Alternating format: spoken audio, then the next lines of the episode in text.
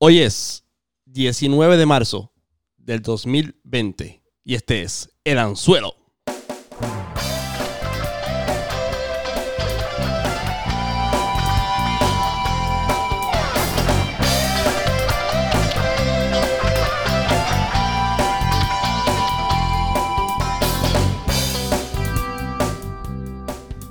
Y de nuevo el anzuelo back to back.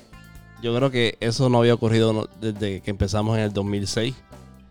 Me acompaña nuevamente el socio José Vélez. el David Gilmour a tu Roger Waters. Uh, musical, lo fuimos musical. Muy bien. Y obviamente él está desde su aislamiento social, ¿verdad?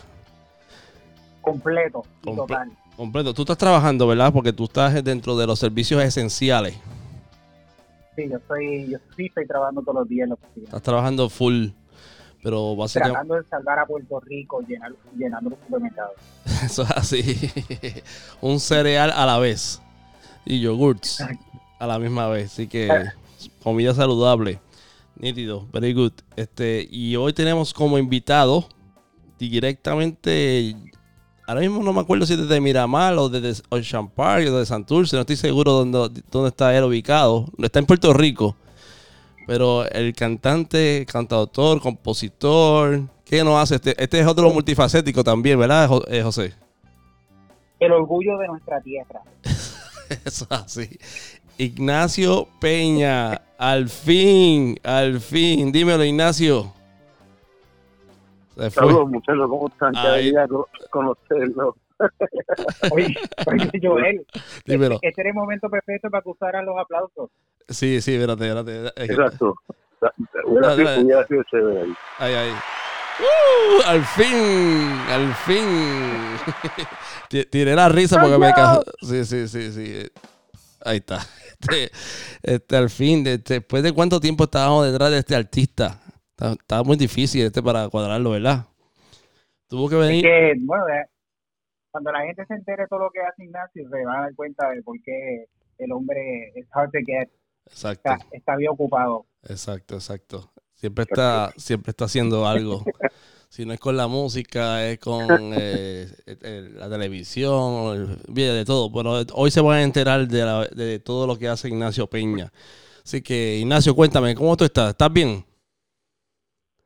Todo bien, aquí tratando de adaptarme a, a este mundo nuevo que estamos bregando. a- eh, hoy salí por primera vez a buscar comida y, y, y me parece un poquito extraño como las relaciones de la gente cambian cuando nosotros cuando no nos podemos tocar.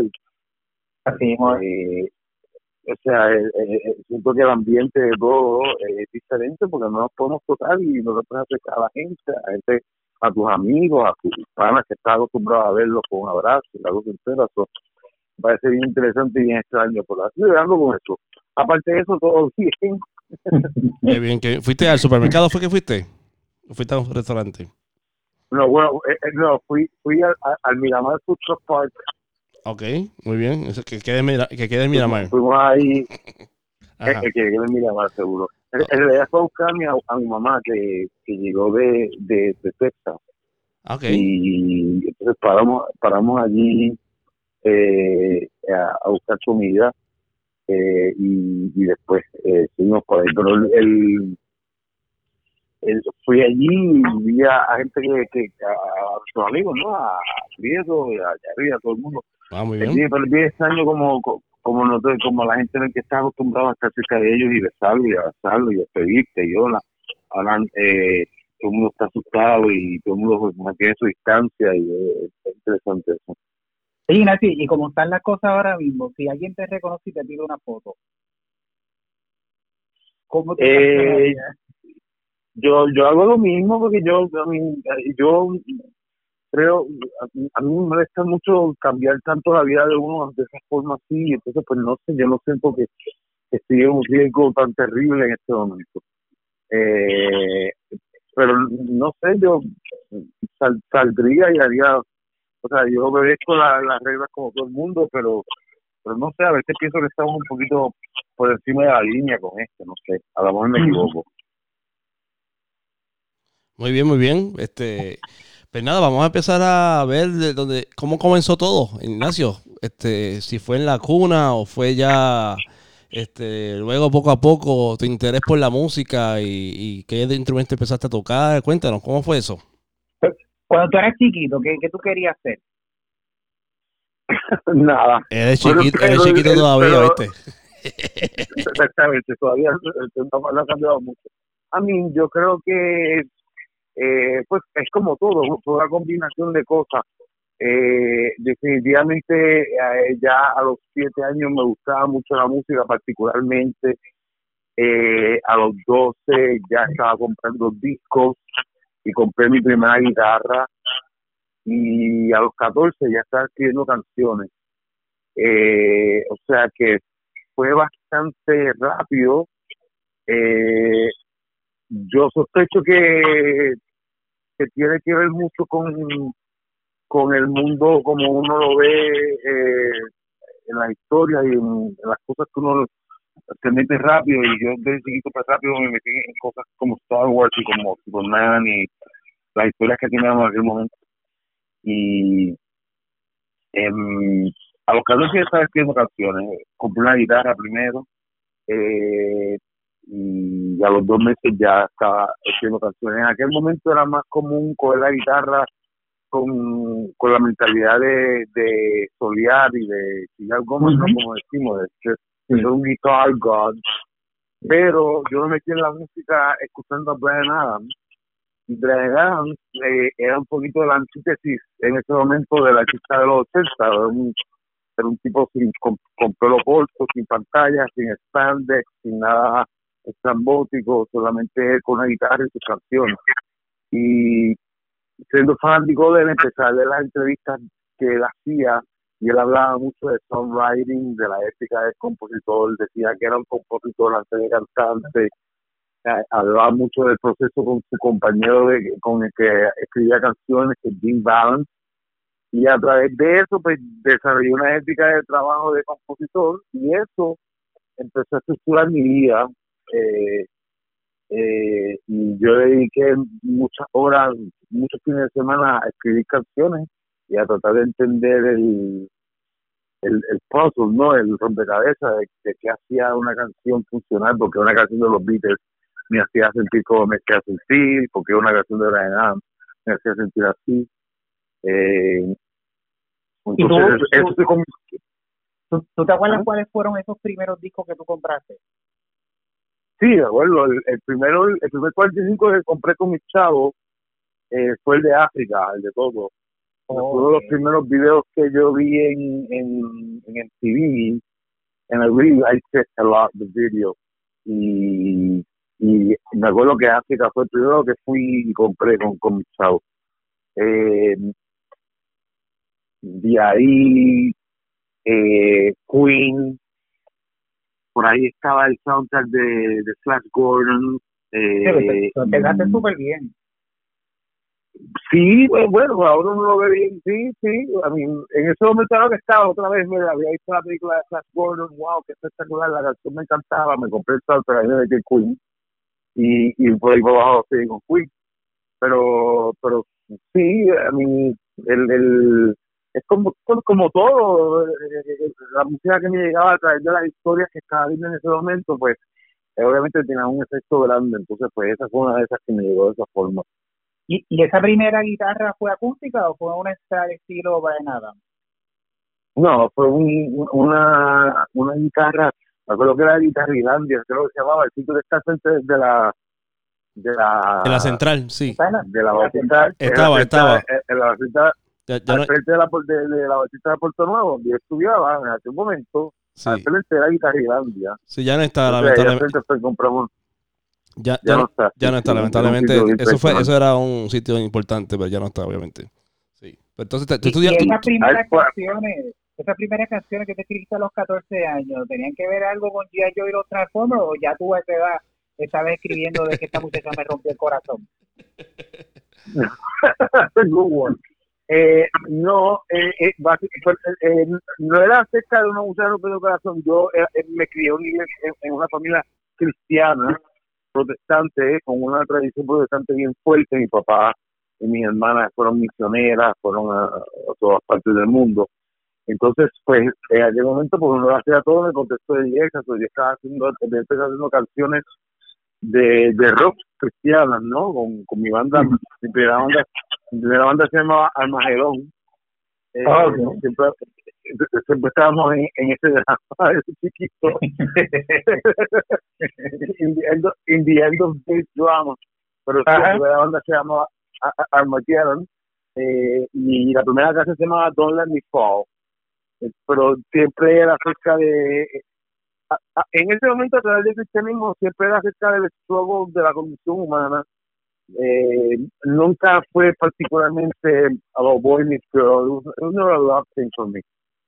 Sé que tu primera canción fue en inglés. Te escribiste en, naturalmente sí, yo, en inglés. Sí, empecé en inglés. Sí, porque si ¿Te acuerdas de los 80 si tú rockero, tú no, en este perspective rocker en Puerto Rico no, no escuchas en español. Es verdad, todo el mundo, todo el mundo escribía y cantaba en inglés, ¿verdad? It, it was kind of looked down upon. Eh, hasta mucho, eso hasta, hasta, mucho después, de verdad que es como 84, 85 por ahí, mucho después que empezamos a escucharnos en español acá, yo creo, seriamente. Pero eh, sí, empezamos en, inglés por, por muchos años. En Berkeley fue cuando empecé a escribir en español más seriamente, cuando empecé a conocer a, los, a, a, a, mis amigos latinoamericanos y me empezaron a enseñar el, la tradición del rock latino que había, que nosotros no conocíamos aquí. Entonces yo empecé a hacer, eh, yo estuve en un cover band, un tribute band de que tocaba muchas canciones de rock en español, el primer semestre que estuve en Berkeley. Y todos mis amigos latinos me enseñaron ese semestre toda esa tradición, canciones eh, populares de rock en español, eh, que nosotros no, conocíamos allá. Fue allá que conocí a, me acuerdo que la vista estaba la muralla verde de los enanitos y estaba los hombres en París y estaba Atado Sentimiento de Miguel Mateo y todas esas canciones que ahora las conocemos por acá no las conocíamos todavía. ¿Y e, esa decisión de ir a estudiar a Berkeley fue fácil o fue difícil? bueno, para, mí yo creo que fue fácil porque yo no estaba pagándolo. pero, eh, pero Ay, si fuera si, si, mi hijo me pidiera ir a Berkeley, pues fuera difícil. es otro cantante. Pero no sé, es otro cantar Si yo hubiera tenido la conciencia y, y, saber lo que se van a, a lo mejor no hubiera ido a Berkeley, aunque fue una buena experiencia y definitivamente eh, tú le sacas lo que, lo que quieres, ¿no? Como todo, tú puedes meterle todo lo que tú quieras y sacarle cuanto quieras, de verdad. Pero es que es bien caro. Y me acuerdo que un momento los créditos eran 500 dólares, no estoy imaginando cuánto valen ahora. Eso fue en 92. ¿Y, tu familia te apoyó con esta decisión? Eh, sí, eh, o sea, eh, ya, ya, ya, llevaba ya años diciendo que solamente quería hacer esto, y había haciendo canciones, eh, había ganado un poquito de credibilidad porque estaba, pues había escrito canciones para la clase y la grabación y, y cosas así, entonces pues, y ellos ya sabían que yo era bastante testarudo, que si yo quería algo, pues para allá que iba a ir. So, eh, mi, mi, papá me apoyó y me ayudó eh, lo más que pudo. Sí, que era, era obvio, no fue, no era como un capricho de yo quiero ser un rockstar ni nada de eso. Mm, no, no seguro, sí, no, era, era, era o sea, yo habían visto, el, el pasa que la composición básicamente took over my life y, y, y se convirtió como la estructura por la cual yo estructuré mi vida eh, y me, me, desarrolló, me, ayudó a desarrollar una visión del mundo y, a través de, la composición también desarrollé una teoría, lo que yo llamo una teoría de comunicación, que es lo que me permite hacer lo que hago ahora y cambiar de medio y hacer las cosas que hago. Y eso empezó a través de, la composición a los 14 y, y, yo creo que para, para mi papá era bastante claro que que era algo serio para mí, que era algo pasajero. Ah, sí. ¿Y tú cuánto tiempo tú estuviste en Berkeley? Yo estuve tres años y medio porque yo lo, eh, obviamente pues traté de, entrar y salir rápido porque cada semestre que me tardaba pues era another big bill en, el bolsillo. So, yo hice 18 créditos todos los semestres y lo hice en, eh, pude hacerlo en 3.5 años. Me gradué un semestre antes de poder, eh, de, estar los cuatro años. Eh, estuve como del 92 al 95. Hiciste un bachillerato en tres. En tres años y medio. Hiciste un tres y medio, ni tío. Cuando tú regresaste a Rico, ¿tú tenías ya el mundo al revés escrito? Tenía muchas canciones del mundo al revés escritas, eh, no estaban todas. Eh, definitivamente un retrato de una sí la tenía, ese yo hice en Broadway, y en español también la tenía, eh, y Puerto la tenía. Acá en Puerto Rico, pues hice las últimas que fueron Puerto Rico, Puerto de Agua, por si acaso, eh, Duérmete, eh, pero el Pongo Estelar la tenía allá en Berkeley, que fue la primera que yo escribí en español. Eh, so, sí, algunas de ellas son eh, sin Berkel y también la, la escribí en Berkeley. Yo diría que como seis o siete canciones de, de, del mundo al revés son canciones que yo venía cargando desde Berkeley. Y cuando tú grabaste eso, esto era antes de Pro Tools, ¿verdad? Eso fue justo al principio de Pro Tools. Cuando yo estaba en Berkeley, por ejemplo, tú solamente te daban una clase de sound design, todo se llama sound design, que era un editor de, dos tracks, un stereo editor nada más. Eso era lo más adelante que teníamos y eso era espectacular. Eh, poder coger un, un track, un stereo y, y cortarlo y hacer cosas con él, eh, era wow. Eh, pero todavía eh, las clases eran cinta, o sea, yo, yo sospecho que yo fui de los últimos que nos dieron clases de cómo cortar cinta, de cómo grabar en cinta, de una clase de, cómo grabar en otros tracks, de una clase de cómo grabar de equipar los tracks. Son clases que ahora básicamente son eh, obsoletas porque ya no hay que tener esas consideraciones. Wow. Y, ella. Y esto. Ah, sí, pues, procede, procede. Ah, pero dale. No, te iba a preguntar, este, y allá en Berkeley pudiste, allá que allá fue que conociste a Bermudo, ¿correcto? No, Bermudo lo conocía desde antes, aunque nos reencontramos en Berkeley. Da la casualidad que Bermudo jugaba pelota y su hermano en donde yo jugaba pelota en pequeñas ligas que eran Summit Hill. Espérate, espérate, espérate, espérate, espérate. También este pelotero. Eh, adiantre. Eso, eso, sería otro podcast. Sí, sí, eh, eso fue porque así mi, mi, papá quería que yo fuera pelotero y fui pelotero, jugué pelota desde chiquito okay. eh, y jugué bastante seriamente. Lo que pasa es que me que el brazo en, en, el último season de de, de high school y, ahí ya la guitarra estaba, eh, ya la música estaba dominando más la escena en mi cabeza, entonces pues me olvidé de ese pelotero. Pero jugamos pelota por un tiempo, entonces el mundo jugaba en Tommy Hill yo jugaba de chiquito y ahí nos conocíamos y los papás de nosotros habían hecho negocios también, que siempre nos cruzamos, pero en Berkeley fue que definitivamente nos encontramos y, hicimos una amistad musical. Ok, vale. Para, para tú grabar ese disco, Ignacio, en aquel tiempo, tú necesitabas apoyo de una disquera, ¿verdad? O sea, bueno, eh, habían cosas independientes, pero sí, la forma que uno lo hacía era normalmente con la izquierda, particularmente si querías tener el big, este, you know, un chance decente y si hacías este tipo de música que se podía poner en los medios. Sí. Que es lo que, a mí me gustaba hacer. Tú tuviste que hacer por el proceso este de ir a audicionar tus canciones y que ellos las escucharan y dijeran, pues sí, vamos a, a, a darnos una oportunidad contigo y todo eso. Eh, fue diferente. Eh, yo llevaba, yo me grabé en el 95 y el 95 regreso, el 96 regreso a Puerto Rico y empezó a repartir demos. Ya yo tenía un demo con cuatro canciones, de las cuales habían por lo menos dos del mundo al revés. Y empezó a repartir a todo el mundo. Estuve como cinco años, como cuatro años, no tres años, en ese proceso, cuatro años, en ese proceso. Eh, y al, ya como el tercero en el 99, eh, yo había conocido a Rey Reyes, Rey Reyes me había llevado donde Pepe Ojeda, porque Pepe Ojeda, el Rey estaba buscando canciones para hacer un disco solista en aquel momento y Pepe Ojeda se lo iba a producir. Entonces yo, yo, le había dado un cassette a, Don Ochoa en, en, Ochoa Recording y él le había dado un cassette, e, ese cassette a, a Pepe Ojeda y Pepe Ojeda me llamó me dijo, mire, escuché tus canciones y estoy haciendo este proyecto, a ver si quieres trabajar con nosotros en este proyecto. Yo fui los conocí a los dos eh, y empezamos a trabajar en este proyecto. Se grabaron unos cuantos demos para ese disco solista de Rey que nunca salió. Eh, en el proceso también, el PBB empezó a, llamar para hacer jingles.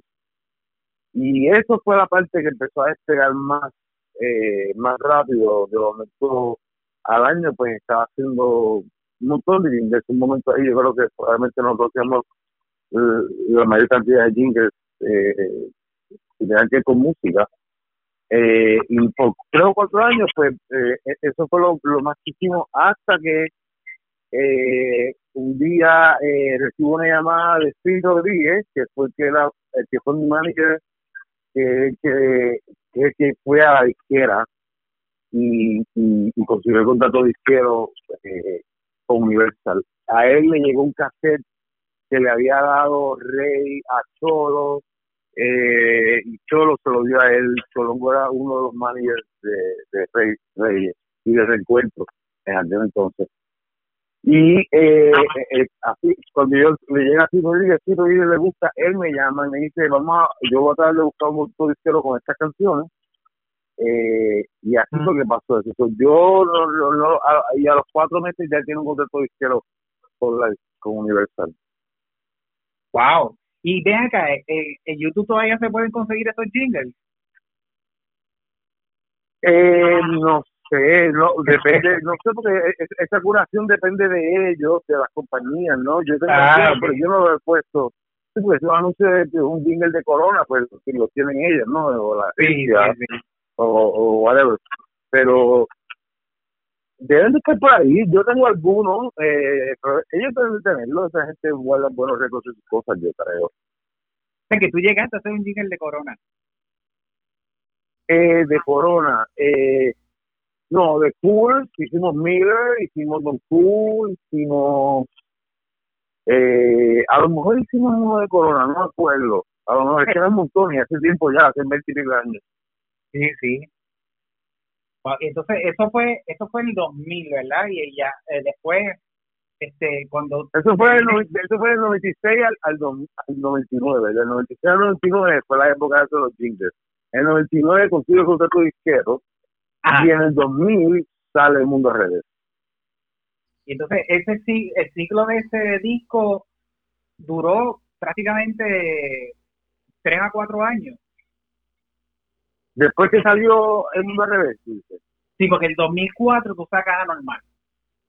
Sí, estuvimos en esa. Bueno, lo que pasa es que después del Mundo Redes, pues pasaron eh, las cosas que pasaron con la disquera. Ahí, pues tengo que tengo que mudarme de Miami, regreso a Puerto Rico, eh, empiezo a tratar de averiguar cómo grabo este disco, que es totalmente diferente al primero, las canciones eran diferentes, eh, hicimos bien diferentes y eh, pues eso, eso nos tomó un tiempo, igual que a normal, un disco que tomó tiempo desarrollarlo, escribirlo, sacar los arreglos, eh, entonces pues nos tomó tres años y medio en prepararnos para poder estar al estudio a grabarlo. Y, y con Anormal también fue que tú empezaste a cogerle el gustito al editaje de video. Eh, bueno, eh, entre medio, ahí fue que empecé a hacer videos, porque eh, cuando hicimos el mundo al revés, la disquera gastó, creo que fueron 30 mil dólares en, el primer video, que era el de 75% de agua, y yo estaba completamente espantado por el video. no me gustaba. y no me buscaba, entonces no me gustaba como... O sea, me di cuenta que la cosa visual eh, era también otra parte que había que meterle trabajo, y había que trabajar con la cámara, un mundo completo que yo no había particularmente desarrollado porque yo era un músico. eh, so, eh, en ese video me di cuenta que tenía que meterle cabeza a, a, la, presentación visual de mis canciones y cómo iba a presentarlas. Entonces, pues, este, ahí me empecé a involucrar más en lo de los videos. Entonces, los primeros, pues, el, próximo fue Retrato de la Luna, en ese fui al editaje, eh, el próximo fue en español, en ese ya estaba metiendo más la cuchara ya en el cuarto que fue por si acaso ya lo estaba haciendo yo. Ok. Y de ahí para adelante pues seguía haciéndolo todo yo. Wow. Y entonces, de, después de Anormal, que Anormal eh, es uno de mis discos favoritos tuyos, este, mi disco favorito tuyo, pero salió justamente en el momento que estaba explotando el, el reggaetón en Puerto Rico, que hoy le están tratando de llamar música folclórica. Este, Música urbana, Bueno, urbana, yo, urbana. y, y- y- y- y- y yo creo, y yo, y yo diría que eh, después de 25 años eh, eh, eh, dominando, pues, históricamente probablemente va, va a haber que otorgar eso.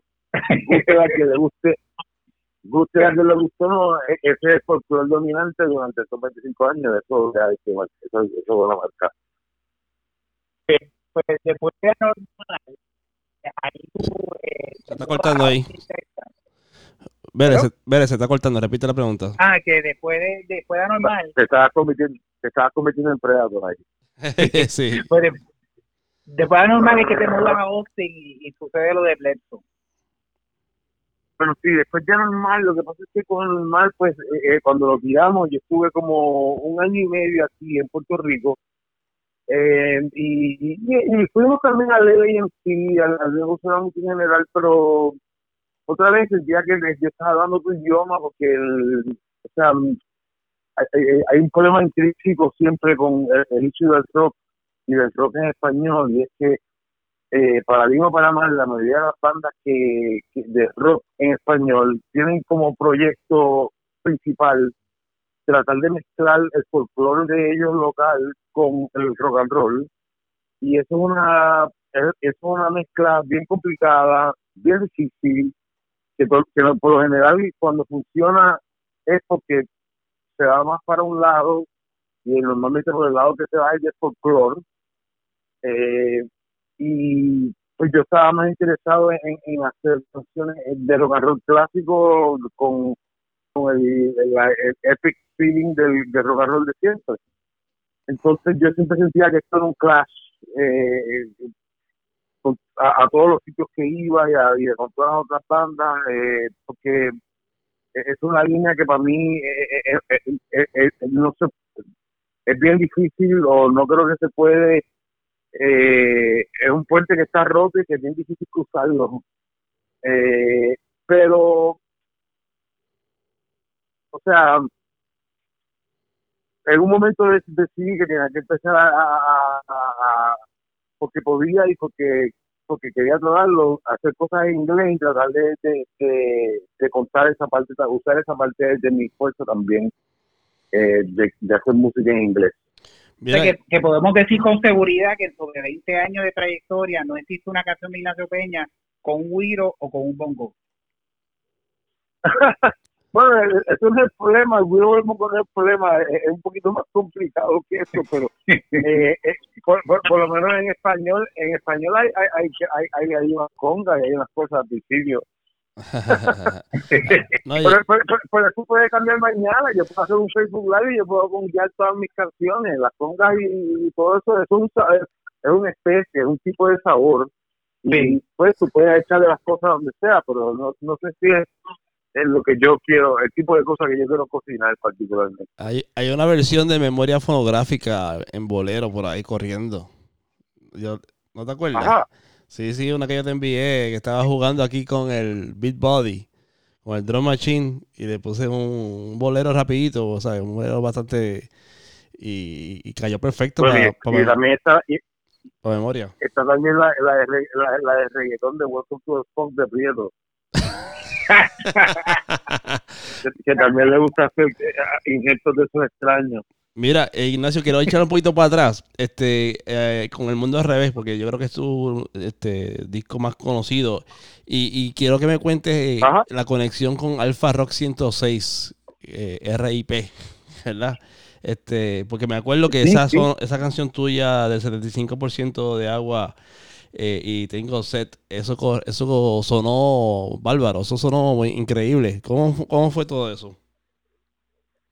Pues eh, eso, eso es una parte de la historia bien bonita y, y bien eh, llena de mucha ilusión, porque el, e, esa primera vez que escuché una canción mía en la radio, pues fue exactamente como los sueños de las películas que uno ve.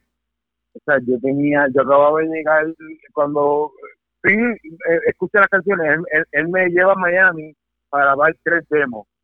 Y esos tres demos es lo que se les van a llevar a Universal o, a las izquierdas para, para buscar, para pedir el contrato de izquierdo. En este demo estaba 75% de agua, estaba un retrato de la luna y estaba por si acaso. Y oh, cuando yo llego a Puerto Rico con ese demo, Sí, esas eran las tres canciones que estaban en el demo. Sí, no, tremendo, tremendo, tremendo, eh, tremendo escogido. Tremendas tres, tres, canciones muy buenas. eso fue la que pusimos antes. Entonces, cuando yo iba a Puerto Rico con mi demo, pues yo, el demo, yo, era un demo, pero sonaba como un disco para mí, era lo más que había grabado en mi vida. Eh, yo le llevo el demo a, le dejo el demo tampoco a mí se lo dejé en la oficina de, de emisora yo en realidad no lo conocía personalmente ni era tan no tenía eh, eh, confianza con él pero yo le dejo el, demo en Alfa Rock allí a Pedro Dávila que eso era que, que, eh, programaba la emisora yo creo que yo se lo dejé yo le dejé el CD como a las 11 de la mañana y a las 3 de la tarde yo estoy escuchando el, el radio y sale en el momento de hablar wow. Y yo oh my god increíble oye it was amazing y le y la, y la dieron y le dieron y le dieron y le dieron duro y, era un demo nada más wow ah era un demo no fue la canción final wow era un demo, sí, un demo que era bastante diferente, estaba hasta en otro tono, yo creo, estaba un tono más abajo, después decidimos subirlo un tono más. Okay. Es, era eh, eh, un, o sea, era un, era un demo, pero era un demo profesional, bien hecho, ¿no? Sí, sí, sí. Eh, esa, fue, esa fue la primera prueba de reacción del público que recibimos de las canciones. ellos nos decían que, la gente no paraba de llamar para pedir la canción. Em, ellos ellos ellos eh, fue, ellos cuentan que, fue fantástico. Eh, Pedro, José Santos, toda esa gente que estaban allí en Alfa siempre nos dicen que fue particular como eh, la gente reaccionó al demo de 65 momentos de agua. Entonces, pues e, eso fue súper excitante. Esos fueron cuatro meses que yo estuve en Cloud9 porque vi un demo, que era un disco y hasta me estaban tocando súper duro y todo el mundo le gustaba la canción y todo era esto. Entonces yo decía, wow, los próximos dos años van a ser un espectáculo. Brutal. Y ese disco lo produjo, no sé si lo mencionaste anteriormente, lo produjo Pablo Manavero este italo, italo, eh, venezolano, ¿verdad? Este sí, italo venezolano. Pablo era un productor viejo ya de, o sea, que tiene carrera. Él había hecho los discos los discos populares de Ricardo Montaner, él lo había hecho, él había hecho Karina, Yolanda Monge, había hecho eh, eh, Pedro Dávila, toda la luz que brilla es para, ese lo produjo él. Eh, él tiene una carrera ya bastante Soraya, había hecho también algo de Soraya. So, él ya era un productor que venía con, con un buen bagaje. Oye, estabas afinadito porque mira, estabas afinadito. Saqué la guitarra y, ah. está bueno eso. Eh, ¿Qué te quedaste, Vélez? Sí. síguelo por ahí. Vélez se fue. Este, de, estamos así, después de Blackson es que Ignacio se mete en un proyectazo gigantesco, este, que es el gran debate del planeta Tierra. Ah, porque ah. Eso, es lo que, eso es lo que estaba comentando, que, que Songs for the Fall of the Empire está antes del gran debate en, Wikipedia. ¿Verdad? Sí, pero, bueno, pero el gran debate fue... No, no really. Eh, eh, Ajá. El, el, papá de, el papá de verdad es el gran debate. Lo que pasa es que él sabía que iba a hacer ese proyecto después. Y lo dejé un poquito al lado para terminar el gran debate de la Tierra. Primero.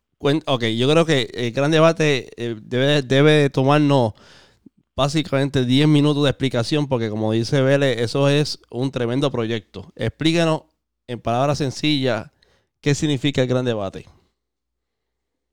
Pues, básicamente, yo creo que el, nuestra visión de la educación va a cambiar drásticamente en los próximos años. Ha cambiado ya y va a seguir cambiando drásticamente. y en algún momento nos vamos a dar cuenta que, que no hay una separación entre entretenimiento y educación. Que lo que es educativo tiene que ser entretenido y lo que es entretenido es por su naturaleza educativo. Que lo que cambia es básicamente la calidad o el valor nutricional de información de la, de la cual estás educando, pero cualquier cosa artística por, eh, eh, por su naturaleza está alterando tu visión del mundo, por ende está educándote. Entonces yo creo que en el futuro eh, la separación entre esos dos mundos, entre educación y entretenimiento, va a ser menos y menos y menos cada vez. Y el gran debate de Padre es un proyecto para empezar, para tratar de crear eh, eventos y contenido educativo usando la mentalidad y los artefactos del mundo del entretenimiento eh, lo más posible. O sea, eh, eh, ir a la par con el mundo del entretenimiento. Lo primero que hicimos, naturalmente, siendo un músico, pues, es tratar un concierto educativo. Y eso fue el, la primera apuesta del Gran Debate para la Tierra, Energía, que fue el primer proyecto que hicimos, eh, fue eh, convertir un concierto eh, en una clase. Poníamos tres pantallas como si fueran las tres pizarras eh, y la banda estaba sincronizada a las tres pantallas y a través de las pantallas se contaba la historia de la ciencia y de la tecnología. otra cosa que yo me di cuenta también trabajando con los educadores es que no nos explican muy bien ¿para qué nos están enseñando esas cosas? ¿Para qué nos enseñan ciencia? ¿Para qué nos enseñan matemática? ¿Para qué nos enseñan historia? Yo sentía que el currículo le hacía falta como un tipo de primer, eh, una, serie de contenido que tú le pones al, estudiante los primeros días de clase para que sepan cuál es el propósito de estar aquí el resto del año y el resto de los años que van a estar ahí estudiando esto. Eh, y eso es el gran debate para la tierra. Eh, es una serie de siete módulos, uno por cada eh, materia. Yo solamente he presentado el primer módulo, que es energía, que es, la ciencia y la tecnología. Eh, cada uno de esos módulos se puede presentar en películas, en conciertos, en muñequitos, en cualquier formato, porque hay una historia central y esa historia se puede contar en cualquier formato. Eh, estoy trabajando ahora en el segundo módulo que se llama Vuelo, que es la historia de la física, porque nos enseñan física, y se cuenta a través de la historia de la transportación. Eh, y después vienen números, la historia de la matemática, eh, historia, pues, la historia, y por ahí para abajo. eso es básicamente el gran debate para la Tierra. ¿Y eso, cómo te inspiraste en ese proyecto? No, no he explicado, yo sé que no he terminado de explicarlo completo, pero ¿cuál fue la inspiración de, hacerte hacer ese concepto? Cuando estábamos en Texas, eh, había un maestro eh, que se convirtió en fanático de la banda y nos iba a ver a tocar y nos ayudó mucho. Eh, y un día él, él, nos llamó y me dijo que tenía una actividad de escuela, de que él daba clases, y iba a estar toda la escuela en el gimnasio y quería terminar con, con tres canciones mías porque sabía eh, de mis canciones y que, era, era, una actividad acerca de climate change eh, y que estas tres canciones que yo tenía eran perfectas para terminar, la cosa entera. Pues vamos y tocamos, antes que nosotros vamos, montamos y antes de nosotros tocar, pues había un maestro de Austin, de University of Austin, que le dio un speech. El maestro tuvo una pantalla, y dio su speech, pero era un maestro, la información estaba súper buena, yo aprendí un montón. Pero yo sentía que el maestro no, era tan efectivo con los estudiantes, los estudiantes estaban medio aburridos, no estaba pasando la información. Tan pronto él termina, nos llama a nosotros, nos, nos paramos a tocar y obviamente como es una banda de rock, tocando música, esto, pues la atención de los muchachos era mucho más eh, eh alta con nosotros, estaban bien pendientes de nosotros, cuando terminamos de tocar todos ellos venían dando nosotros, querían cargar los instrumentos de nosotros, queríamos hacer... Y el maestro que había dado la clase estaba sentado ahí en una esquina y, y casi era importado en realidad. Yo dije, wow, esto es una buena ilustración de un, problema de comunicaciones de la humanidad. El, equipo que tiene la información más contundente a lo mejor no tiene la mejor forma de presentarla y nosotros que pues eh, estamos cantando canciones simples, no estamos hablando de cosas tan profundas, a lo mejor eh, eh, tenemos la atención de esta gente, a lo si yo puedo lograr usar lo que yo tengo para explicar lo que él está explicando, pues a lo mejor esa es una combinación ganadora. Y ahí fue que la idea se me cristalizó. Yo me acuerdo cuando me monté en la, en la guagua con los muchachos, eh, me acuerdo que yo le dije en ese momento, eh, eh, he tenido una visión y creo que voy a hacer esto y tengo que dedicarme a esto porque esto, es un issue que quiero resolver. Y ahí empezó el gran debate para esta tierra. Me voy a adelantar algo. Yo sé que Vélez tiene una pregunta en el tintero, pero me voy a adelantar algo porque es vigente al día de hoy. mencionaste algo de que a veces las personas que están dando la clase, este, pues no, no llevan el mensaje y pues efectivamente, por decir así, ¿verdad? Y ahora que básicamente en, un periodo de dos semanas, uno o dos semanas, las universidades, ya sea aquí en Puerto Rico o en Estados Unidos, se quieren mover online, ¿verdad? Por la situación que estamos viviendo. Han cancelado las clases presenciales por lo que queda del semestre y lo van a hacer online. Es interesante que tú tienes este proyecto hace mucho tiempo, ¿verdad? Hace eh, más de 10 años, ¿verdad? Este, Ignacio. 10 años, este, y, y, pues que ahora hay que adiestrar todos estos profesores porque la gente se cree que dar la clase online es lo mismo que dar la clase presencial y es totalmente diferente eh, la, dinámica. O sea que llevar el mensaje ahora con la situación que estamos viviendo es algo bien similar a lo que tú estabas ya programando, ¿correcto? A mí sí, nosotros estamos hablando de... Lo que pasa es como todo, en el mundo de la educación hay unos cambios que tienen que pasar pero para bien o para mal, no creo que esos cambios van a venir de esa industria. Eh, igual que los cambios que acabamos de pasar en la industria de la música, no vinieron dentro de la industria de la música, vino de tech. los cambios que le hacen falta a, las industrias normalmente no vienen de esas industrias. Entonces, eh, es bien difícil para, para, para los educadores eh, poder ver más allá de los problemas inmediatos que tienen de, sueldos y de, y de las escuelas y de, manejo de gente, pero yo sospecho que el, futuro de, la educación, todo eso no va a existir y todo se tiene que mover a online. Y ahora mismo estamos en medio de un ejemplo más de por qué tenemos que tener esa opción online. Ahí available. Yo estoy diciendo que, que es la única que va a lo que es mejor que esta otra, pero definitivamente hay que hay que tenerla ahí porque mira, ahora pasa esto y la única, si tú si todo el mundo tuviera eh, su, su vida eh, académica bien documentada online y todo eso, pues uno pudiera seguir las clases online y, sin y, sin ser afectados por esto que está pasando ahora.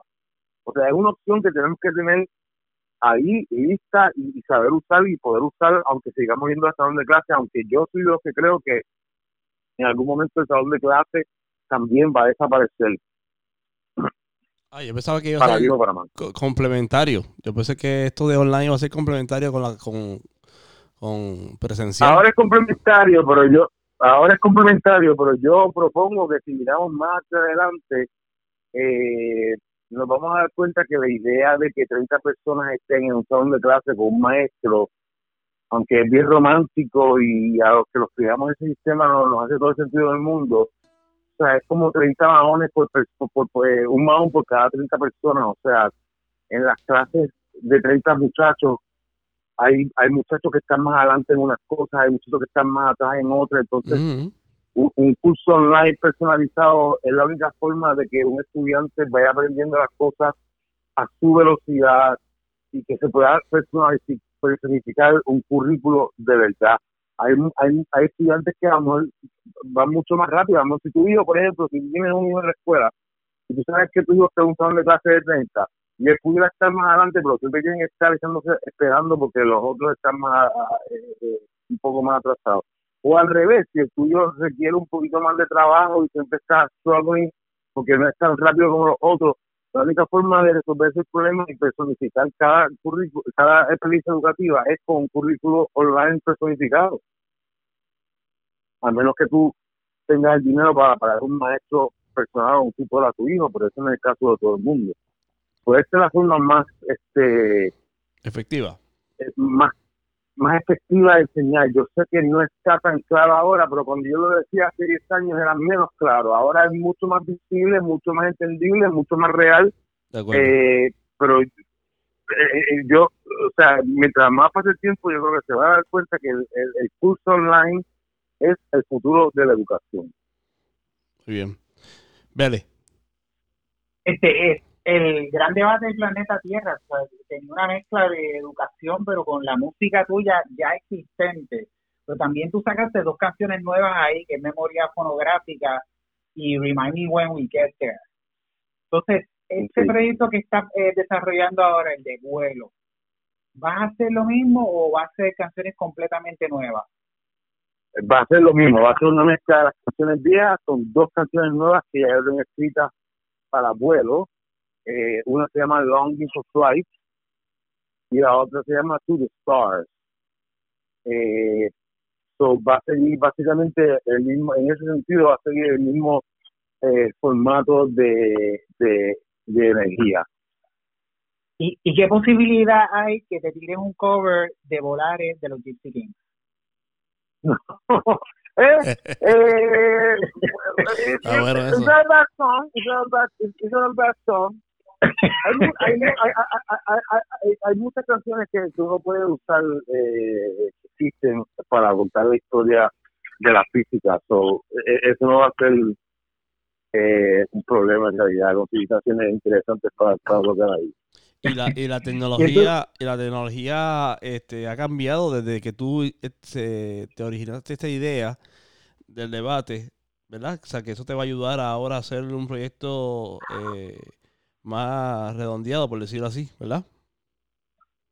Eh, probablemente también la experiencia de, Empire eh, pues me ha enseñado mucho. Cada proyecto, estos últimos dos proyectos son una esencia de proyectos educativos y cada uno se afila un poquito más.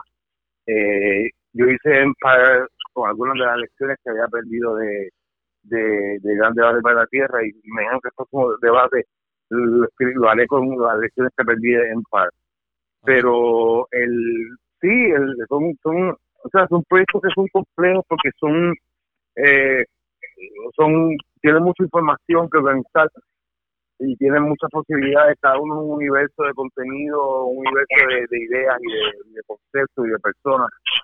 Eh, y, siempre lo difícil es cómo organizarlo para que se cuente una historia inteligible que sea algo que sea interesante y que, y que sea you que se entienda. oye, Ignacio, y el, eh, las dos canciones que tú sacaste para Songs for the Fallen Empire en el 2009, que después el disco salió en el 2018. ¿El concepto del disco tú lo tenías ya desarrollado desde 2009 o esto fue algo que evolucionó? Sí, yo, eh, Empire yo lo estoy trabajando desde 2009, o sea que llevo como 12 años trabajando. El, el disco no ha salido todavía, solamente han salido 7 canciones Okay. Y las próximas dos y las próximas dos el disco tiene 11 canciones y las próximas dos canciones que van a salir son esas primeras dos que salieron back then. Eh, so, se supone que el disco salga este año. Okay. Y, entonces, yo asumo que todo lo que tú has estudiado, porque si quieres hablarnos un poquito de, de qué trata, cuál es el concepto de Songs for the Fall of an Empire, porque estoy seguro que básicamente detrás de eso sí, hay, hay, muchas cosas detrás de eso. Básicamente, a mí la forma que yo me puedo resumirlo es eh, haciendo el gran debate del planeta Tierra, del debate del planeta Tierra, yo me di cuenta que eh, todas las escaleras, todos los corporate ladders o, power structure ladders that I went up, eh, siempre había un momento donde las mejores ideas morían eh, por razones diferentes, las mejores ideas nunca llegaban a, a, pasar. Y yo me dediqué a tratar de entender por qué las mejores ideas no pasan, que pasan otras ideas.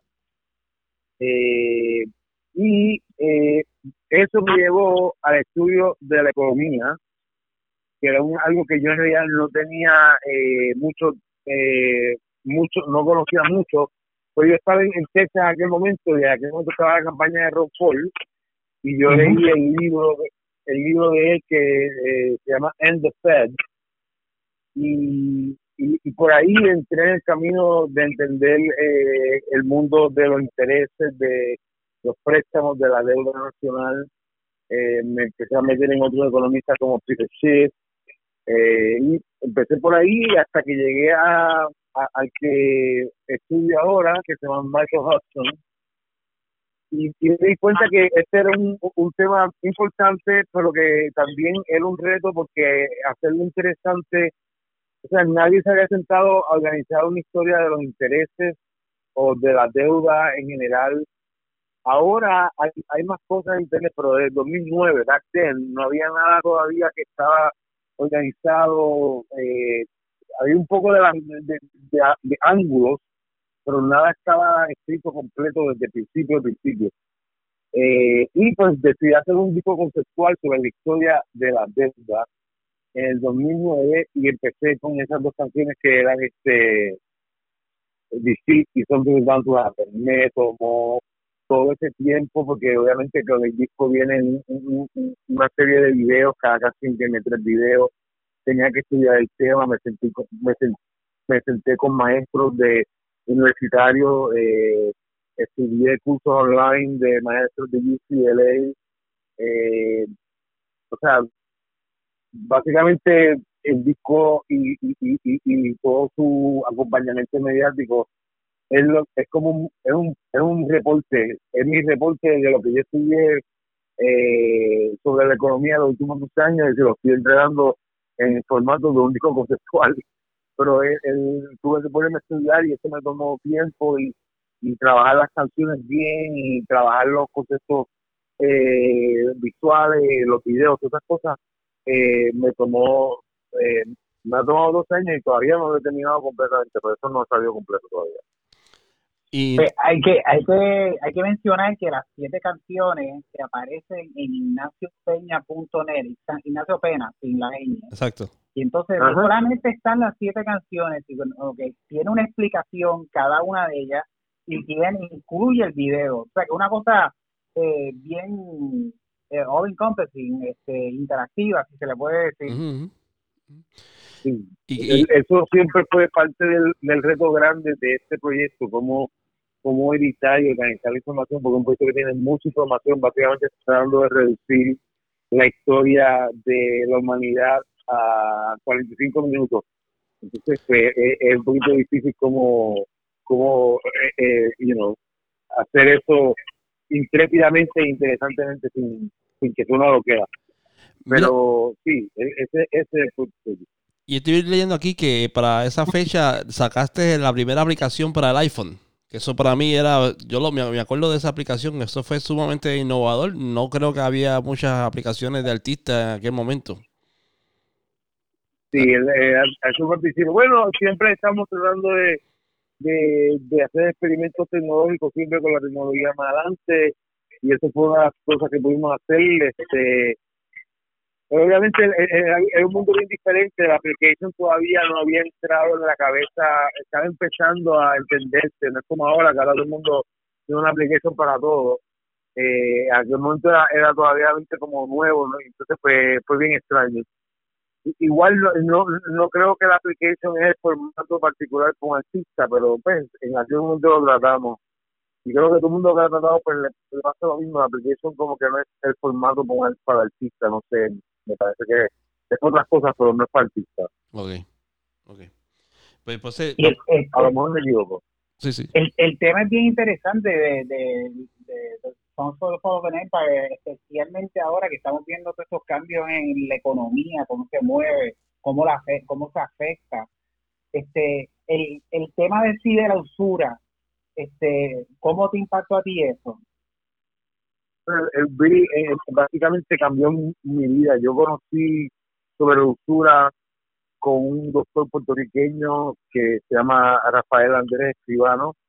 Escribano fue un doctor eh, de, de una universidad de, la Universidad de California en Berkeley, creo que era, o en uno de esos pueblos allá, y o sea este este este fue e, e, la persona que me dio la información más contundente que me ayudó a entender eh, que es la raíz del problema de todo eh, me, entendió a ver esta historia que está escondida entre toda nuestra historia, una historia que no se entiende bien, que no entendemos bien que el punto de todo siempre va a regresar a cómo se manejan los intereses en las sociedades y que hemos entendido ya desde Sumeria que si los intereses no se manejan con unas reglas, si no tienen reglas fuertes, pues pasa lo que lo que nos pasa a nosotros ahora, que naturalmente las deudas siguen creciendo y, y, se terminan usando para esclavizar y para saquear.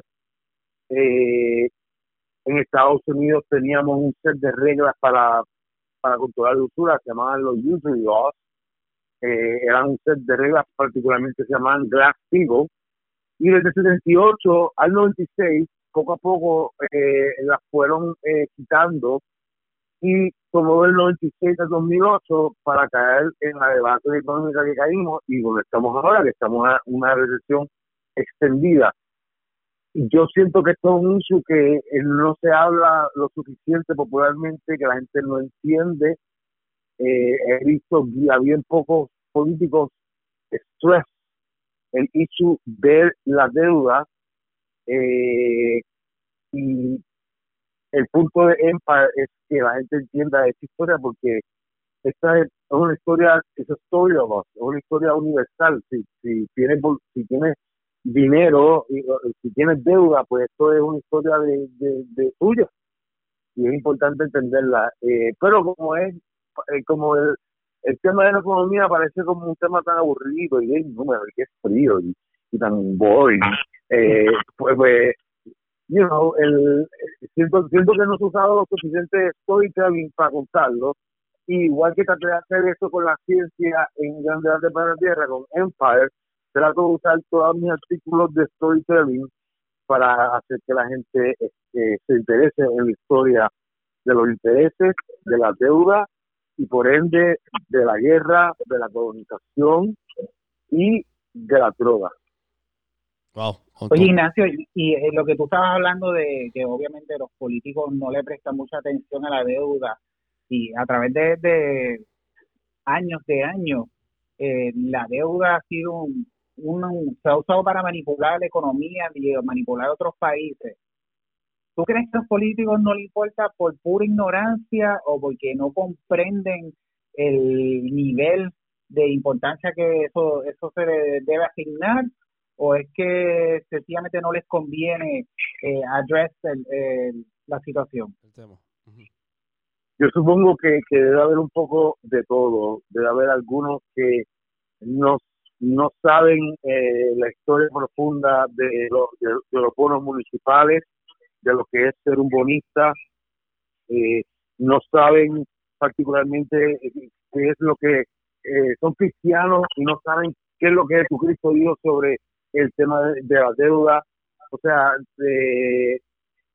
yo creo que los que saben, los que no saben, los que lo saben y no les importa porque les conviene, porque son parte en el camino de la deuda nacional, hacen dinero personalmente eh, o sea, yo creo que va a haber de todo, pero sospecho que la mayoría no tiene un entendimiento profundo de la historia de la deuda. A lo mejor pues han tenido dinero y se sientan con un asesor financiero y el asesor financiero obviamente está eh, instruido a, a venderle estas herramientas económicas que van a ayudarle a, a prepararse para el futuro y todo eso pero ahí hay un ahí es un layer de frosty hay un bizcocho abajo de eso completo.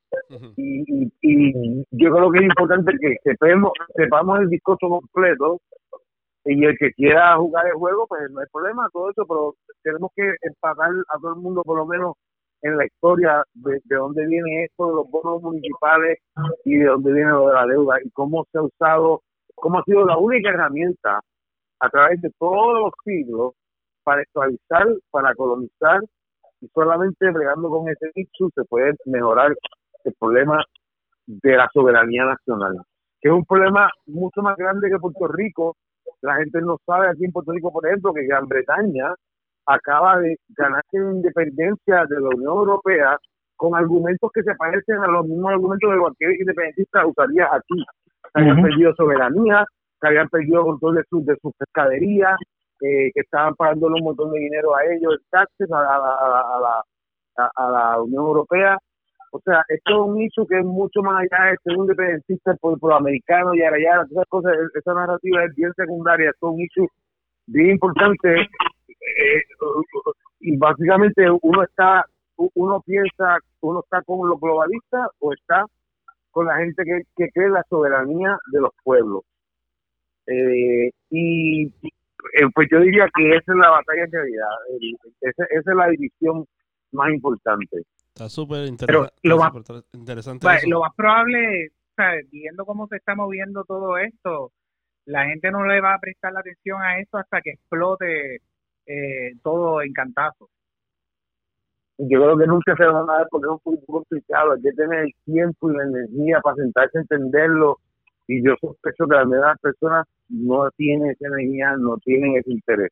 Mira, para que Eh, pues yo no sé si lo. si- para redondear la, ¿Ah? la- para redondear la, la plática, estoy leyendo ahora mismo del nuevodía.com en internet.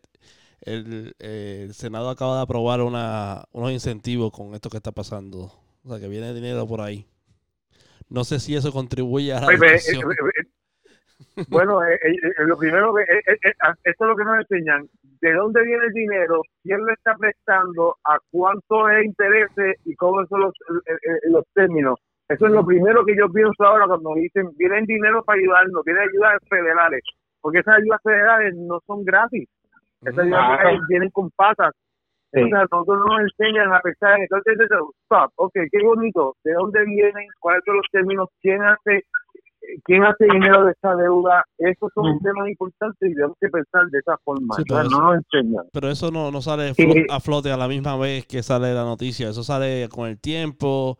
Como estaba comentando con, con otras personas, este, con todo esto de las pruebas, este, todo, eh, no solamente en Puerto Rico, sino en Estados Unidos y con eso de la vacuna. O sea, primero atendemos el problema y, y al tiempo es que tú te enteras de las cosas que pasaron de, de- tras bastidores y empiezan los arrestos o acusaciones y, y te das cuenta de, de todo lo que había detrás como tú estás diciendo que trae todo este asunto trae trae trae patas ¿sabes? trae piernas por decir así este trae este, otras cosas Pero, escondidas defi- pero definitivamente la ma- inmensa mayoría de la gente lo que está pendiente a que le regalen chavo. Sí sí Y de es- acuerdo eso mismo sucedió para la época de Bush, que se- todo el mundo recibió Seguro. un cheque, y nadie preguntó ¿y, y quién está pegando por esto. de acuerdo y, y- y- Eso es lo que pasa. Eh, eh, na- nobody gets a free lunch. Eso es lo primero que hay que decirle a todo el mundo. Nadie Claro. gets a free lunch. Cualquier cosa que llegue for free, alguien está cobrando eh, intereses extras por, por cobrar sobre el país. Algún día eso es gonna come back y nos va a dar. Vamos Y usted puede vivir como que no, pero es- es- es- esa es la historia. Ahí nadie, nadie le regala nada a nadie. Eso no funciona de esa manera. muy bien vamos a seguir con con Ignacio Peña yo sé que yo sé que Ignacio, yo sé que yo sé que Ignacio es bien apasionado con ese tema pero si no estamos igual que ayer estamos igual con el tema que pasó Pero antes, Ajá. antes de saltar a, a la vida de Ignacio Peña como, como editor y, y Exacto. videógrafo, exacto Ajá. este si alguien está interesado en aprender más de estos temas, yo aprendí por Ignacio de una cosa que se llama el Intellectual Dark Web, que yo no sabía ni Ah. que existía, y yo creo que mucha gente no sabe ni que existe. Eh, No, ¿Nos no, puedes hablar un repita- poquito de eso antes de saltar a lo otro? repítelo de nuevo que no entendí intellectual Intellectual Intellect- Dark Web. No sé qué no sé este ya ya ya había salido del, de- Básicamente, adelante Ajá. básicamente es un grupo de intelectuales y de maestros y de científicos y de podcasters eh, que eh, hicieron su fama en el internet. Son el tipo de personas que no eh, las llevan a CNN o a los sitios de mainstream media en común, porque a lo mejor son un poquito muy left of center o muy right of center, porque hay de todos, dos lados. Eh, y, eh, y hablan, eh, eh, se han hecho famosos en internet porque se han hecho famosos haciendo podcasts como de ustedes, que es de una hora, dos horas, que son long form. Y ese formato obviamente en la televisión pues no es, no es de ellos y no es, no, no es lo que a ellos les interesa. Pero obviamente como es internet, eh, pues tienen cada uno tiene una historia interesante y son este hay hay son montones, ya hay como 15 personas de estas creo. Eh, pero son este gente con ideas futuristas, gente que tienen eh, ideas sobre el, futuro de la tecnología, el futuro de la educación. Eh, ahí está los hermanos Weinstein, ahí está Jordan Peterson, ahí está Sam Harris, ahí está eh, Michael de Skeptic Magazine, Michael, ¿cómo se llama el Michael? Algo. Eh, hay, hay unos cuantos, eh, es un grupo de gente que Joe Rogan está ahí también, yo creo que es considerado parte de Sí, es considerado, sí. Eh, probablemente el más popular, sí.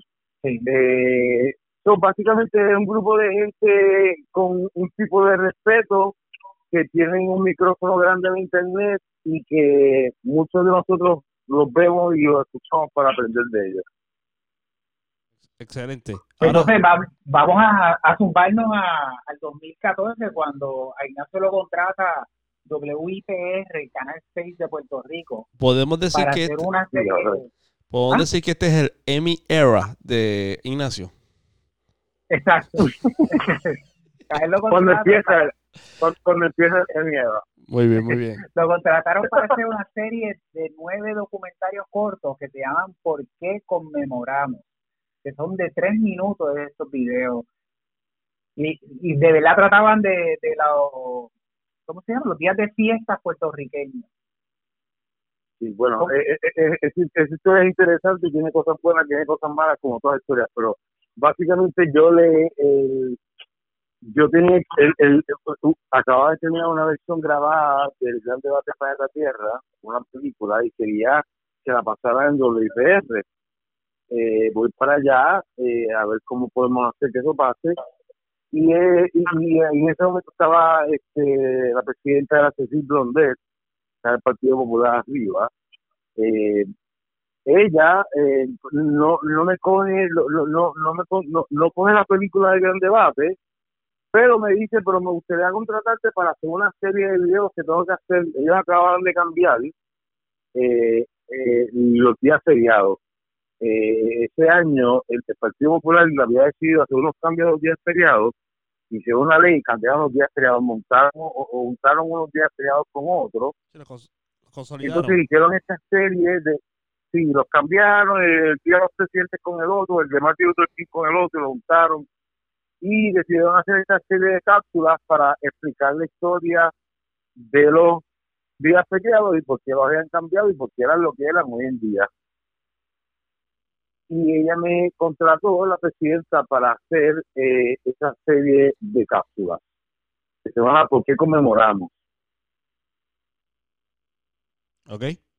Y eh, las la hice y, ellos la propusieron para los Emmys y porque ganamos el primer Emmy. Y algo interesante ahí es que tú utilizaste como la introducción de estas cápsulas la, una canción de Puya.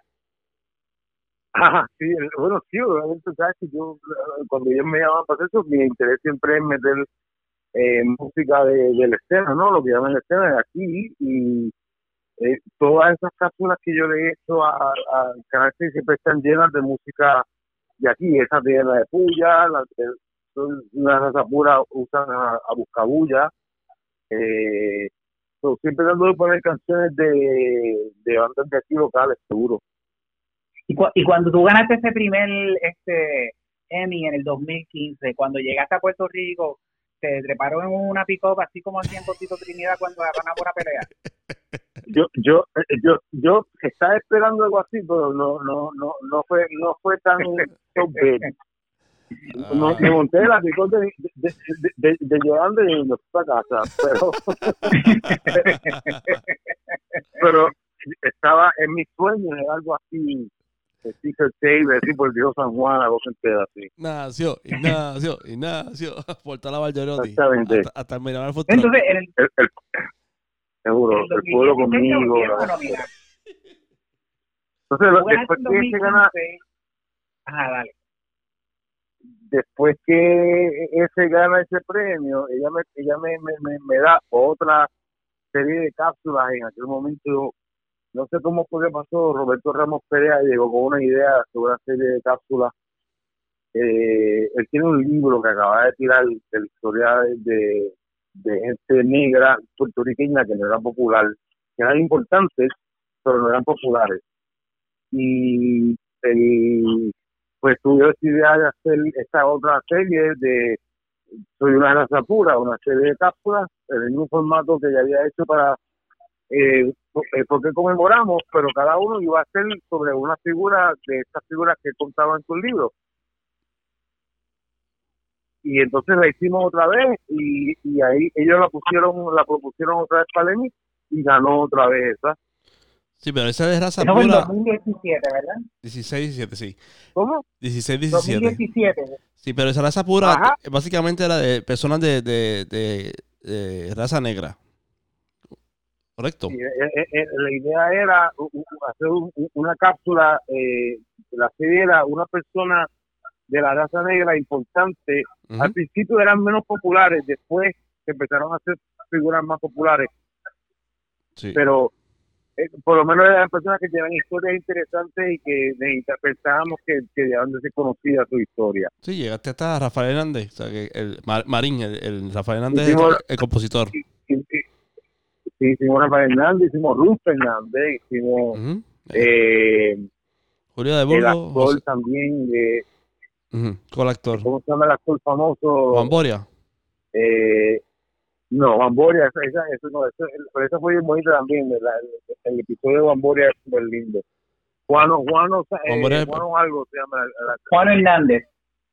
Juan Hernández, Juan Hernández. un actor, eh, a nosotros nos hace, a nosotros nos hacen la historia de Hollywood como que Rick, eh, lo que- como que Sidney Poitier fue el Ujú. primer negro y todo el que lo. Antes de Sidney Poitier Ujú. Estaba Juan Hernández. En Y Hollywood. Juan Hernández ya estaba, sí, Wow. y ese tipo es puertorriqueño. Esa historia es bien importante y él ya era, ya él era, estaba haciendo el símbolo del negro con porte y el negro. Pero, que Sidney Poitier. A nosotros nos lo vende como que Sidney Poitier es el que estaba adelante, pero Juan estaba un poquito adelante y fue contemporáneo y hicieron películas juntos. mira, este, y es una dame un, dame un break. Dame un break. Este, te- tengo, que, tengo, que, tengo que mencionar que se nos, nos, nos fuimos como de fuera del aire como un par de segundos porque estaban tirando la notificación por el iPhone de- del toque de queda a las nueve y media de la noche. Sí. Sí, Oye, a claro. mí no me Sí, llega. rayos. ¿No te llegó? Esa notificación a mí no me llega nunca. ¿No te llegan? Ah, pues está fuera de... ah, Está fuera de, de- del, call center donde tiran eso. Estabas hablando de, de, de Juano, que Juano era eh, precursor de Sidney Poitier. Si puedes repetir eso, pues, pues te lo voy a agradecer. Sí, eh, eh, eh, a, a nosotros, a nosotros nos venden la historia de Hollywood como que la primera, el primer hombre negro que estaba abriendo caminos en Hollywood y haciendo eh, roles eh, nuevos para, para un negro, todo eso, era Sidney Poitier, pero Juan Hernández, que era un actor puertorriqueño, que estaba haciendo eso desde un poco antes de Sidney Poitier, y, lo, y ya él era un tipo reconocido, tuvo dos tres películas que eran populares, que, que le dieron buenos papeles, y el tipo eh, casi, creo que gana casi un Oscar y todo. Pero una historia bien interesante, un tipo súper talentoso, un tipo eh, que hizo mucho, una historia que casi nadie conoce y, y es, es digna de conocer. Juan Hernández es, es una historia bien interesante, uno de los episodios que más me gustó Mira, lo, lo nominaron para un Golden Globe en el 49, o sea que fue justamente un año antes de, de José Ferrer, cuando ganó el, el primer Oscar para Puerto Rico. Por un puertorriqueño. Sí, sí, el tipo estaba, Estaba por alguna razón, este tipo estaba ahí arriba, pero, sí, pero de alguna forma la historia de él y su nombre como que no traspasó No. más adelante. Yo, ¿Tú lo conocías, Pérez? Yo no, no, no recuerdo haberlo escuchado antes. No, nunca lo había conocido, nunca había escuchado de él. ¿Y dónde tú ¿Estas sacas? cápsulas están disponibles Eso te iba a preguntar. online. Ignacio? Ujú. Hay cosas del... Eh, eh, eh, Juan, eh, sí, sí, estoy una raza pura, está disponible. Sí, Sí, Sí, sí, está en, en Vimeo, están todos los episodios allí que se pueden ver, hay algunos en, en YouTube. Eh, si van a mi website también, allí van a poder ver también, yo tengo los playlists allí para que puedan verlo. brutal. ¿y por qué conmemoramos también esa? Sí, esa es la idea. Entonces, tu, eh, tu segundo Emmy fue por el episodio de Arturo Schoenberg. Sí, que era, era uno de los más bonitos en realidad. Eso es una historia súper interesante, aunque, aunque Arturo es un poquito más conocido y ha tenido un poquito más de trascendencia que, que la mayoría de los otros, pero sí. Sí, tiene más, sí, Y entonces, estoy viendo aquí, que tiene un, Y- tiene, un, entonces- un, como un museo, ¿verdad? Este, Schoenberg Center for Él, Research. él tiene, sí, eh, sí, Arturo fue uno de los primeros que tenía, que era, que, que era coleccionista y tenía una vasta colección de literatura negra perdida, eh, y cuando eso que se, se la donó al, al, al, al, al New York City Library, entonces por eso la en el museo a nombre de él. Eh, pero él es uno de los primeros historiadores que, que tenía un montón de, de, de cuentos perdidos de África y de gente negra que él tenía. Vale. entonces, cuéntanos de ese tercer Emmy, Ignacio. Pues este, eh, en 2013 yo eh, decido tratar de empezar un proyecto sobre un documental sobre mi historia.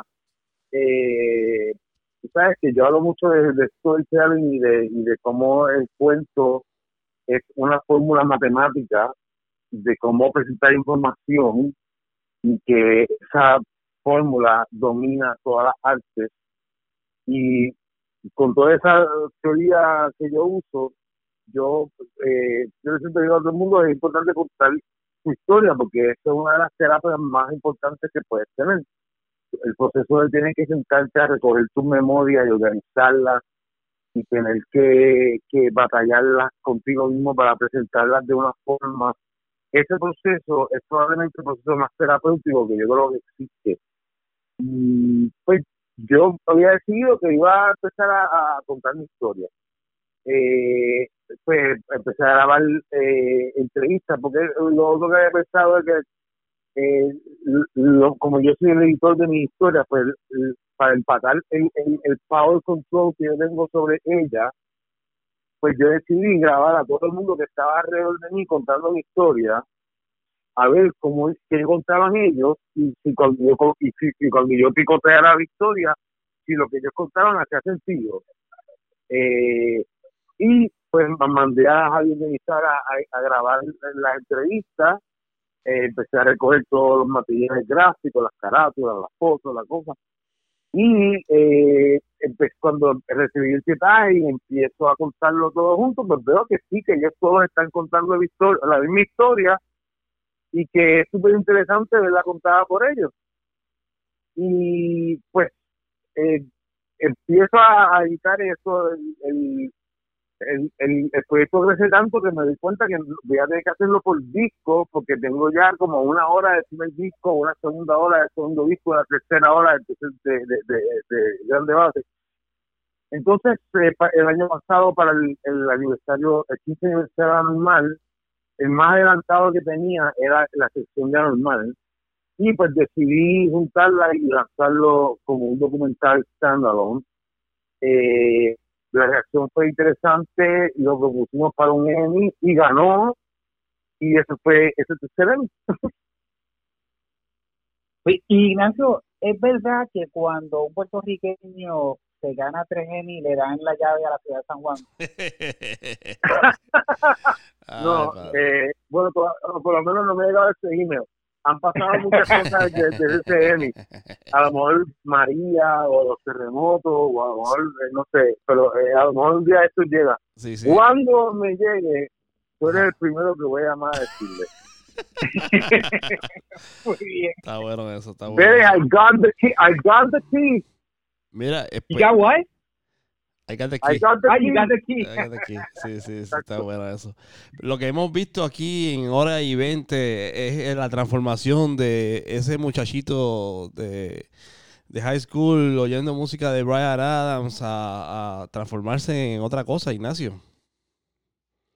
¿Qué tú crees? Sí, eh, bueno, yo, yo creo que sí, eh, es como todo, pero tampoco, a mí, o sea, básicamente yo creo que yo estoy de la misma que está todo el mundo, yo creo que todos nos estamos entreteniendo de alguna forma tratando de resolver los problemas que tenemos alrededor de nosotros. Y pues a, algunos nos gustan los programas más grandes, más grandes, más grandes, más grandes, pero eh, a mí no sé, siento que, que, que ese es el punto de vivir, si no podemos tratar de resolver algunos de los problemas que tenemos alrededor de nosotros, pues no sé, yo creo que esto es lo que ha significado la vida. Y pues estoy contento de poder hacerlo. Súper, súper. Very good. ¿Qué se queda? A ver, eh, antes de entrar al, al, trivia, ¿qué, ¿qué, se nos queda? ¿Qué tú te acuerdes? Este, no, yo creo que ahí está todo. Hemos cubierto bastante, pues vamos a es, importante, es, es, importante que sepan que vamos a avanzar a una versión nueva del documental extendida, tiene 15 minutos nuevos que le añadí, particularmente muchos míos, yo hablando del proceso de creación del disco, el proceso de composición, eh, la vamos a tirar el 29 de marzo, que es un día antes de cuando el disco cumple 16 años, y va a salir a las 11 de la mañana, es un domingo. A las 11 de la mañana empieza a streamear en YouTube y en Facebook el, el, el corte nuevo del documental. Ok, este, este domingo no, el otro. Correcto.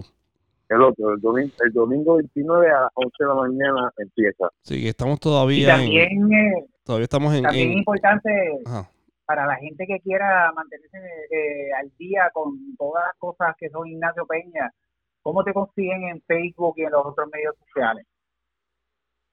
Eh, bueno, ahí en Facebook, pues, ven a, mi página de artista, la, la personal ya está llena, tiene como, tiene el límite que decir, pero siempre puedo recibir gente de la página de artista y trato de contestar todos los mensajes, a veces se me escapan algunos porque es demasiado tiempo metido en eso, pero eh, ahí me consiguen, eh, es la forma más fácil probablemente, en Facebook, eh, es donde yo más te veo y O sea que cuando tú, cuando la gente te escribe a ti, tu fanaticada aquí, pueden estar seguros que quien contesta eres tú. Sí, hasta ahora sí. Hasta ahora sí está bueno. Sí, no, pues a veces son, son, son, son equipos de trabajo, ¿verdad? No, no, no usualmente no es, no es y el artista. Lo, y, lo, puedo entender porque llega un momento que, ocupa mucho tiempo de tu vida, estar leyendo tantos mensajes por tantos sitios diferentes, tiene un, un buzón en Twitter, un buzón en Instagram, un buzón en Facebook. Es un poquito too much, you know? Sí, es verdad. Very good, very good. Antes tenemos un, antes, antes tenemos un buzón al frente de la casa, ahora tenemos un buzón en todas partes de internet. Okay. Esa es buena. entonces un poquito como que wow, wow, no, un poquito too much. Sí, sí, te escriben por Instagram, te escriben por este, te, por, por, por Facebook, por WhatsApp, exacto, por el Exacto. A veces, a veces tú mandas tu mensaje, pero ni me acuerdo por dónde lo mandaste, no te puedo contestar. Exacto, esa es buena, esa es buena, esa es buena. Pues como te mencioné. Te quería contestar. Ajá. Pero no sabía dónde estaba el mensaje. el reply. Deberías, deberías hacer algo como un reply to all, ¿verdad? No, no a. a, a ah, es que te llegue el mensaje eh, a una sola, a, un solo lugar. Y así es más fácil contestar. Sí. Pues Ignacio, como te había mencionado fuera del aire, este, estamos inaugurando una sección, no tiene nombre, las secciones de nosotros las tiramos al aire sin, sin, sin nombre y después con el tiempo le ponemos... Pero es un trivia, básicamente vamos a, darte cinco canciones, que ya, ya tengo las cinco canciones seleccionadas, eh, las tengo aquí en on cue, ¿verdad? Este, para que salgan. Este, estaba tomando de YouTube, aquí yo espero que no salgan los anuncios. Este, y nada, para ver si tú conoces la canción y entonces me, nos hable de qué, qué representa esa canción, si es que la reconoce y nos dé tu opinión. ¿Estás de acuerdo? Dale, dale, Vamos a ver, vamos a ver cómo sale esto. A ver si sale rápido. Yo espero que haya cogido videos rapidito, no como los de David Roth, que tiene como minutos, ¿cómo es? casi dos minutos de introducción. Este, vamos a ver si me sale. Vamos a ver. Ahí viene el primero. A ver si sale. Mira, este, este que cogí pasó lo que, lo que estaba diciendo. Ahí viene, ahí viene, ahí viene, ahí viene.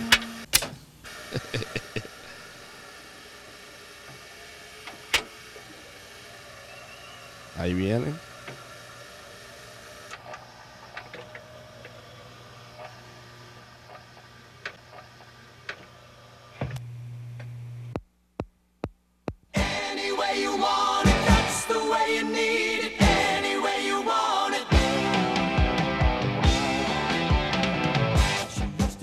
¿Qué tú crees eso? ¿Te escucha? I, I, I, I am a sí, seguro. Zumba. I am a journey lover. I, I am a journey lover. Eh, eh, yo creo que Journey tiene una, una ristra de canciones espectaculares, eh, con cada músico de ellos, cual más espectacular que otro, con un cantante espectacular. Eh, esa canción es parte importante de su folclore, así que no, I love it. El- a, a mí- a mí me, particularmente me gustaba mucho este Only the, Only the Young. Only John, chévere. Only the young. Porque es más drónica, me gusta el de pino, tu pepe, el dron me parece espectacular. Eh, y me gustaba mucho Send My Love. Ah, brutal también. Y Con la, con la batería al principio. ¿Alguna canción de ellos influyó Sí, en, tu, sí. en, tu, en tus composiciones? Yo creo que sí, yo creo que Journey eh, eh, era tan tan grande en aquel momento que es de esas bandas que aunque tú pienses que no te influencian, o sea, yo escucho cosas de ellos y puedo ver puedo ver esas cosas en lo que yo hago, eh, particularmente algún tipo de canciones, no sé, yo siento, yo siento que sí, el, el, el drummer, el drummer de ellos tocó en, el disco de, de Brian Adams más importante, Reckless, Ah, ¿verdad? Eh, sí, él tocó Heaven y tocó Steve Smith tocó en Heaven y unas cuantas canciones más de, ese- de ese disco. Oh, wow. Eh, so- so hay, hay una conexión ahí, ellos se iban de, de gira juntos. Eh, él le abrió a Journey, Adams le abrió a Journey unas cuantas veces.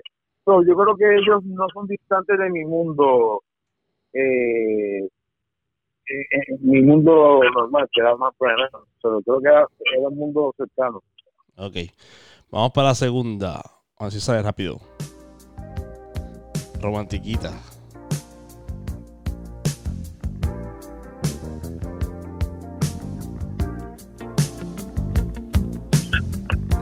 ¿Esta te suena? Sí, yo tú sabes todavía. ¿Ah? Sí, sí, sí, seguro. Esto está más. Ya, ¿Cómo es? Hace tiempo que yo no escuchaba eso. Sí, la saqué, la saqué de, de- de la manga. ¿Qué me dice eh, eh, Ignacio? Ambrosia. Beautiful. Es ella, ¿no? Ambro- Ambrosia. Ambrosia, right, Ambrosia. Sí, Ambrosia. Part. Sí, sí, ellos, ellos tienen, ellos tienen sus canciones, tienen como tres o cuatro canciones así que me gustan, sabes, no es my kind of pop particularly, pero they're, they're cool songs, you know, y hay algo acerca de esa época de los 70, 80 que, que como yo, creo que como yo era chiquito por ahí, yo Ajá. escucho todas estas canciones y, y rápido, eh, toda esa, canción- eh, eh, esa música de esa época eh, me hace oler y, y- y- y ver eh, las cosas que veía cuando era chiquito. Esta también era cuando era chiquito. Vamos a ver si sale rápido.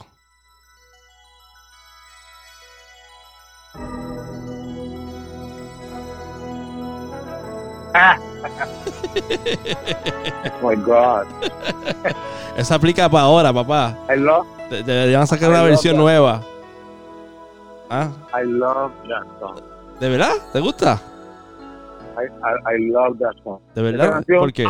Esa, esa canción es importante y me acuerdo porque es una great melody. Eso la sigue Michael Jackson y Lionel Richie, que son de los mejores compositores que hay. Es un really good melody. Ok. Eh, I, I, I like it a lot. Y le di, o sea, cuando esa canción salió, eso yo me estaba metiendo en la música, eso fue el 85, yo me metí. Records de Brian Adams salió en noviembre del 84.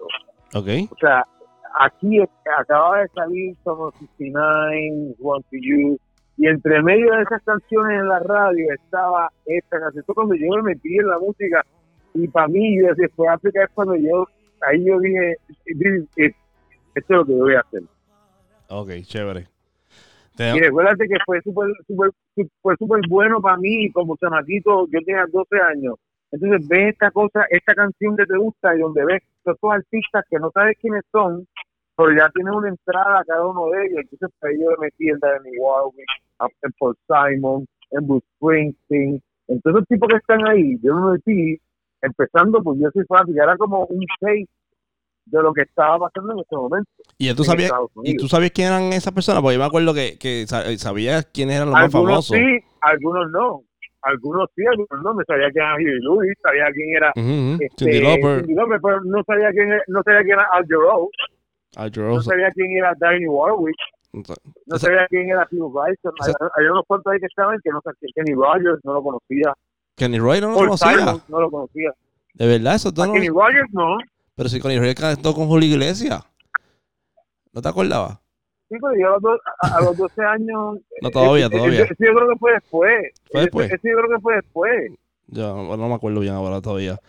Pero sí, muy, muy buena El, el canción. dúo, el dúo, el dúo, el dúo que hizo con Julio Iglesias, for all the girls I- I love-. For All the Girls I Loved Before, creo que se llama.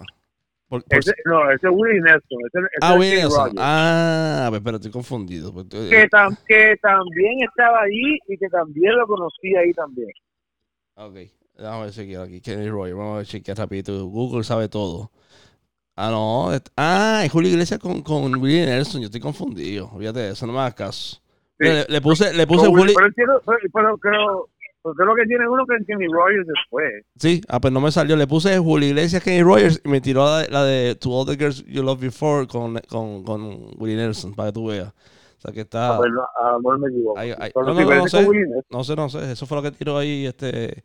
Mira, entonces vamos a, a un poquito más adelante. Rock latino. Este. Este video tiene más de 10.000 views. Vamos a ver.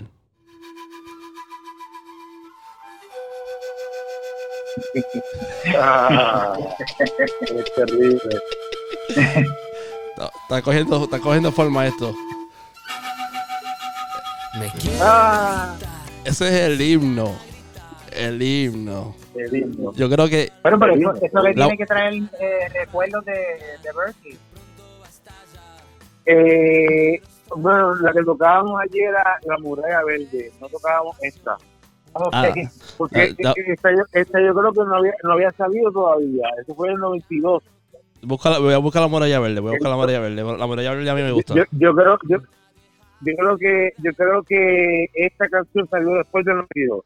Sí, sí, no, yo, yo, yo creo que esa canción salió en los 90, ¿verdad? Este, y la muralla verde es más. 86, eh, la muralla verde salió en el 86. Por eso, y, y la, y la- Pues esa fue la que, esa, esa fue la que cantamos entre Verde. Pero el Lamento Boliviano salió mucho después, yo creo. sí salió después. No, no sé la fecha, pero, pero salió después. Te digo ya.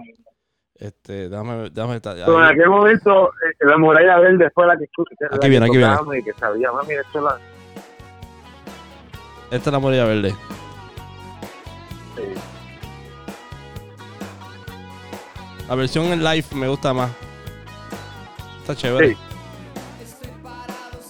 Pero, pero es increíble, ya en el 86 estaba, so- estaba, ¿sabes? Es que no estaba quizás la misma distribución, por decir así, ¿verdad? Porque todo era, en aquel tiempo era por, por disco, LP, vinil, este, o sea, quizás era bien difícil. Yo me acuerdo, por lo menos lo- con esta música así de rock latino, me llegaba a mí por, por medio de amistades que tenían familiares en España y, y entonces me, me grababa los, los cassettes para yo poder escucharlo, pero porque era bien difícil conseguir esos discos aquí en Puerto Rico. ¿Estás, estás de acuerdo conmigo? Sí, seguro. Como te dije, yo me enteré en el 92 en Berkeley cuando conozco a toda la gente de Latinoamérica y me empiezan a enseñar todas estas canciones, tenía unos amigos argentinos, chilenos y venezolanos que me enseñaron todas estas bandas y estas canciones. Eh, y para mí eran nuevas, pero ya, ya es el 86, ya tenía 8 años ya en ese momento, o 6 años. Ujú. Es- según Google, Lamento Boliviano salió en el 84, dos años antes. Ah, ¿de verdad? Y a radio. No, pero, pero la, la- la de los enanitos, Ajá. Sí, la versión original porque es un cover. Ah, de verdad. Ah, Lamento Boliviano un cover. Ajá, No sabía Yo no eso. sabía eso. Wow. sí, yo creo que sí, sería los Ah, sí, sí, míralo así. ¿Quién lo hizo? La agrupación se llama Alcohol Etílico. No. ¿Y de dónde son? Alcohol etílico. Al- alcohol Etílico. No ¿Y dónde son esa gente? dónde son. Déjame buscar. Aquí estoy buscando también Bueno, yo. por lo menos el nombre, el, el- el nombre. Está brutal, tiene un nombre. No, no, de- de- de- no me sale. Tengo que ponerle rock band o algo así porque no sale. Deben ser de Sudamérica también, ¿no? Argentino. Argentino también. Alcohol Etílico es una, es una banda de rock argentino o A ver, de la provincia de Argentino o español, así. Sí, aquí está, Ajá. sí. Wow. Y, y qué pena que ellos no, no, no capitalizaron con... Pero la, el- la de ellos está en Big Bang, yo creo. Y Big La Bang, versión de ellos. en qué en año salió.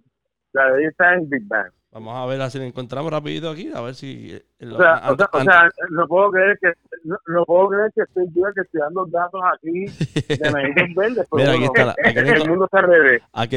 Sí, está, El mundo está está bien al revés. re- Aquí le encontré, mira. Ese es, ese es alcohol etílico. Ahí está. Vamos a ver. Ah, que está media charra. Está bien lenta. Tum. Diantre. Eso no pegaba aquí, ¿oíste? Mira, está, está, como, está, como, está como media Ambrosia. ¿Tú no crees? ¿Verdad? Está romanticona. Eh, sí, Está, está romanticona. ¿cuándo, ¿cuándo empieza? Ahí, ahí. Vamos a ver el coro, cómo suena el coro. Ah, el coro está light.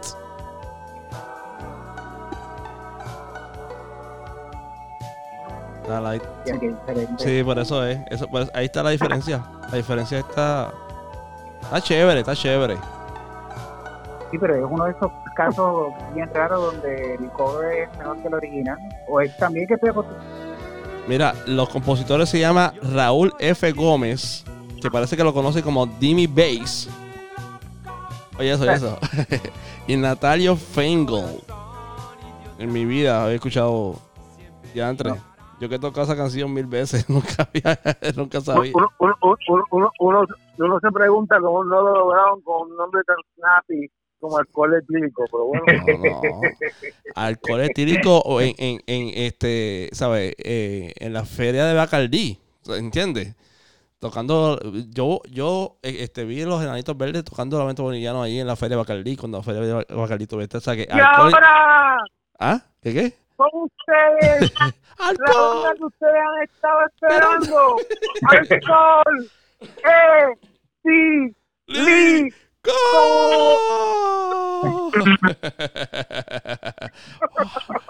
No, y, y la cosa es que después, en medio del set de alcohol etílico, dijeron: Queremos agradecer a la banda que abrió Almagedón por hablarnos sobre. Exacto, exacto.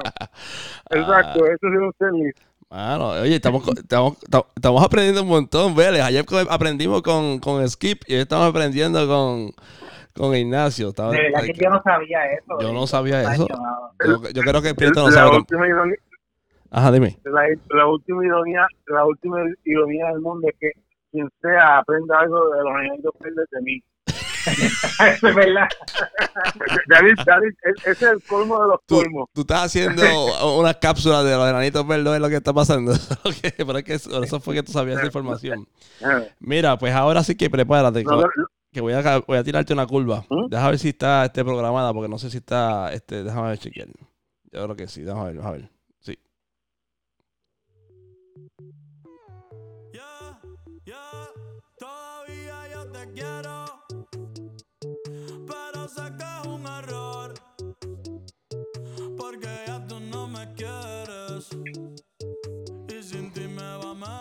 Ya, se acabó.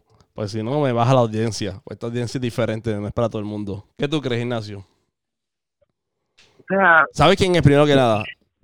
me, me- me parece los pasos predecibles, las cosas más predecibles que el género tenía, que hacer hace tiempo, las acaba de hacer, las acaba de hacer en forma de Bad, Bo- de Bad Bunny. Hace tiempo que, hace tiempo tenían que cuadrarse al downbeat, que es lo que es el trap, ¿Ok? es la negación de ellos del upbeat y finalmente de adoptar el downbeat. Claramente adoptaron como todos los géneros cuando crecen y se les caen las bolitas. Yo creo que, yo creo que, yo creo que lo del downbeat, yo creo que lo del downbeat y lo del upbeat, que me lo explicaste a mí hace mucho tiempo, eso, ese es otro podcast. Ese, este, es, es un tema fuerte para, para, para explicar eso, ¿verdad? Pues eh, eh, el, el trap, sí, bueno, eh, pero básicamente el trap es eso, es ellos viniendo del lado de allá del upbeat para acá, para el lado del downbeat. Es la rockerización de ellos. Eh, eh, y eso viene con todo.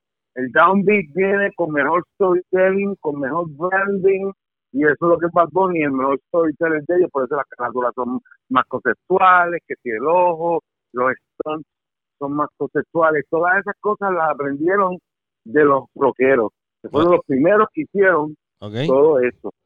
O sea, el- todo eso es la rockerización de ellos. Pero está chévere y todo. Me alegro que se hayan graduado al segundo grado, pero ya si uno está en rock and roll y está acostumbrado ya al séptimo grado, como eso como quiera, pues, I'm not impressed. Y no sé cómo nadie, eh, no sé cómo una persona que, que cre- creció escuchando los Beatles a Pink Floyd, escuche lo que sea de Bad Bunny o que sea de uno de ellos, y, y, y le parezca otra cosa que aburrido e infantil. No lo entiendo. Ok. Gracias, señor. Te voy a decir, te voy a decir un comentario, voy a traer es, es algo. mucho mejor es, mu- es mucho mejor que lo de antes han mejorado mucho claramente todo eso pero pero eso, eso no es Bohemian Rhapsody eso no es eh, eh, Sgt. Pepper Ok, na- eh, ni cerca eso anda en Fresh y no sé cómo a nadie le interesa ni le da diferencia porque no no no no I don't see it a lo mejor yo estoy viejito te voy, te voy a decir una historia, te voy a decir una historia. Mira, te voy a decir una historia para que me gustaría saber tu opinión y que quede en el récord. Digo, si no hay ningún inconveniente, Ajá. vamos a ver. Yo grabé una eh, versión guitarra, eh, voz, solamente, sin, sin batería, de esa canción. Y, y si te fijas, esa canción empieza con un ritmo bien parecido a- al empezar de la chica de Ipanema. O sea, que lo tiré como medio bossa nova, ¿verdad? No, no, no, no, eh, La melodía se la él está ampliando, así que Panamá tiene que haberle Eh, sí, sí, exacto. a, a, a los productores. Exacto. O sí, sea, sí. está- él está usando la melodía. Ti, Esa es la melodía de Es-. Eh, De acuerdo, por eso. Es, es- eso es lo primero que, que los muchachos de ahora no lo saben. Vamos a empezar por ahí, ¿verdad? Seguro. Este, pues entonces, cogiendo esa base, pues yo dije, pues vamos a hacer la cancioncita, porque eh, nada, la cancioncita está entretenida, lo que dice, whatever. El video está, este, igual que lo mencioné yo, el video para mí está entretenido, o sea que, este, fuera de todo demás. Pero me un- una situación que es la que voy a traer ahora. Yo la tiré por ahí, ¿verdad? Para ver qué, cuál es la opinión. Mucha gente le gustó. Eso te lo digo como, como esta parte, porque eso fue lo que me dijeron. Me gustó, está chévere. Es más, mucha gente me dijo, oye, está chévere, esa, canción es tuya. Y le tuvo que explicar. Cuando explicaron, pues ahí bajaron. Entonces se le envié a un amigo mío y él comenta que a la persona que se le enseñó, él le dijo, mira, este, la dañó. Dañó, dañó la canción porque esa canción como la canta originalmente Bad Bunny está bien. Entonces, eh, lo que quiero traerte es que, eh, que ayer lo estábamos comentando con Skip, que todo esto del, de- del trap, yo no, no- sé ni cómo se llama esto, este, eh, el daño que está causando es que los niños no saben identificar. Primero, no, no sabían que esa canción ya, como tú dices, es un sampling. Eso es, esa canción más vieja que frío. Eso es lo primero. Lo segundo, que, que el, eh, no sé si es por la voz de él o, la, calidad de, de- las mismas canciones que están escuchando, pues está bajando el nivel de, de no sé cómo decirle, de, la- las personas, el poder de- distinguir la calidad de la canción. No sé si tú estás de acuerdo conmigo. Mira a ver si me expliqué. Yo estoy de acuerdo contigo, eh, pero yo creo que es un problema más profundo y que se y que se manifiesta en unos cuantos niveles y el más superficial es este de, que estamos hablando nosotros de cómo le gusta que como canta este y eso pero que no entienden el punto de nada que no entienden por qué las cosas les gustan no entienden cómo es que funciona la música se creen que saben todo el mundo piensa que sabe porque estamos una época que todo mundo piensa que sabe todo pero tú nunca escuchas una conversación musical por ejemplo, yo jamás he escuchado a nadie hacer un post sobre la música de Bad Bunny ni de ningún reggaetonero. Yo he visto gente que comenta que creen que están hablando de la música, pero en realidad están teniendo peleas morales sobre las letras y lo que cada artista representa. Nadie se ha sentado con un piano. Yo he buscado a veces, eh, a si hay análisis de las canciones con alguien en un piano que analice la música, los acordes, la melodía, Tú dices como, no la letra, tú dices como Rick Beato. no la letra. Seguro, en lo que hace Big Beato con las canciones, hay gente con las canciones. Yo nunca he visto a nadie hacer un análisis musical de ninguna de estas canciones. O sea, nadie nunca habla de la música. Y eso es lo primero que hay que, la gente tiene que entender. Y a lo mejor es un poquito arrogante, un poquito difícil, pero la verdad es que la música, el sonido, es un lenguaje. Y la gente no lo conoce muy profundamente. Y se creen que cuando están hablando de ese lenguaje, están hablando de las letras y de la vida de la gente y que lo que les gusta está basado en otras cosas.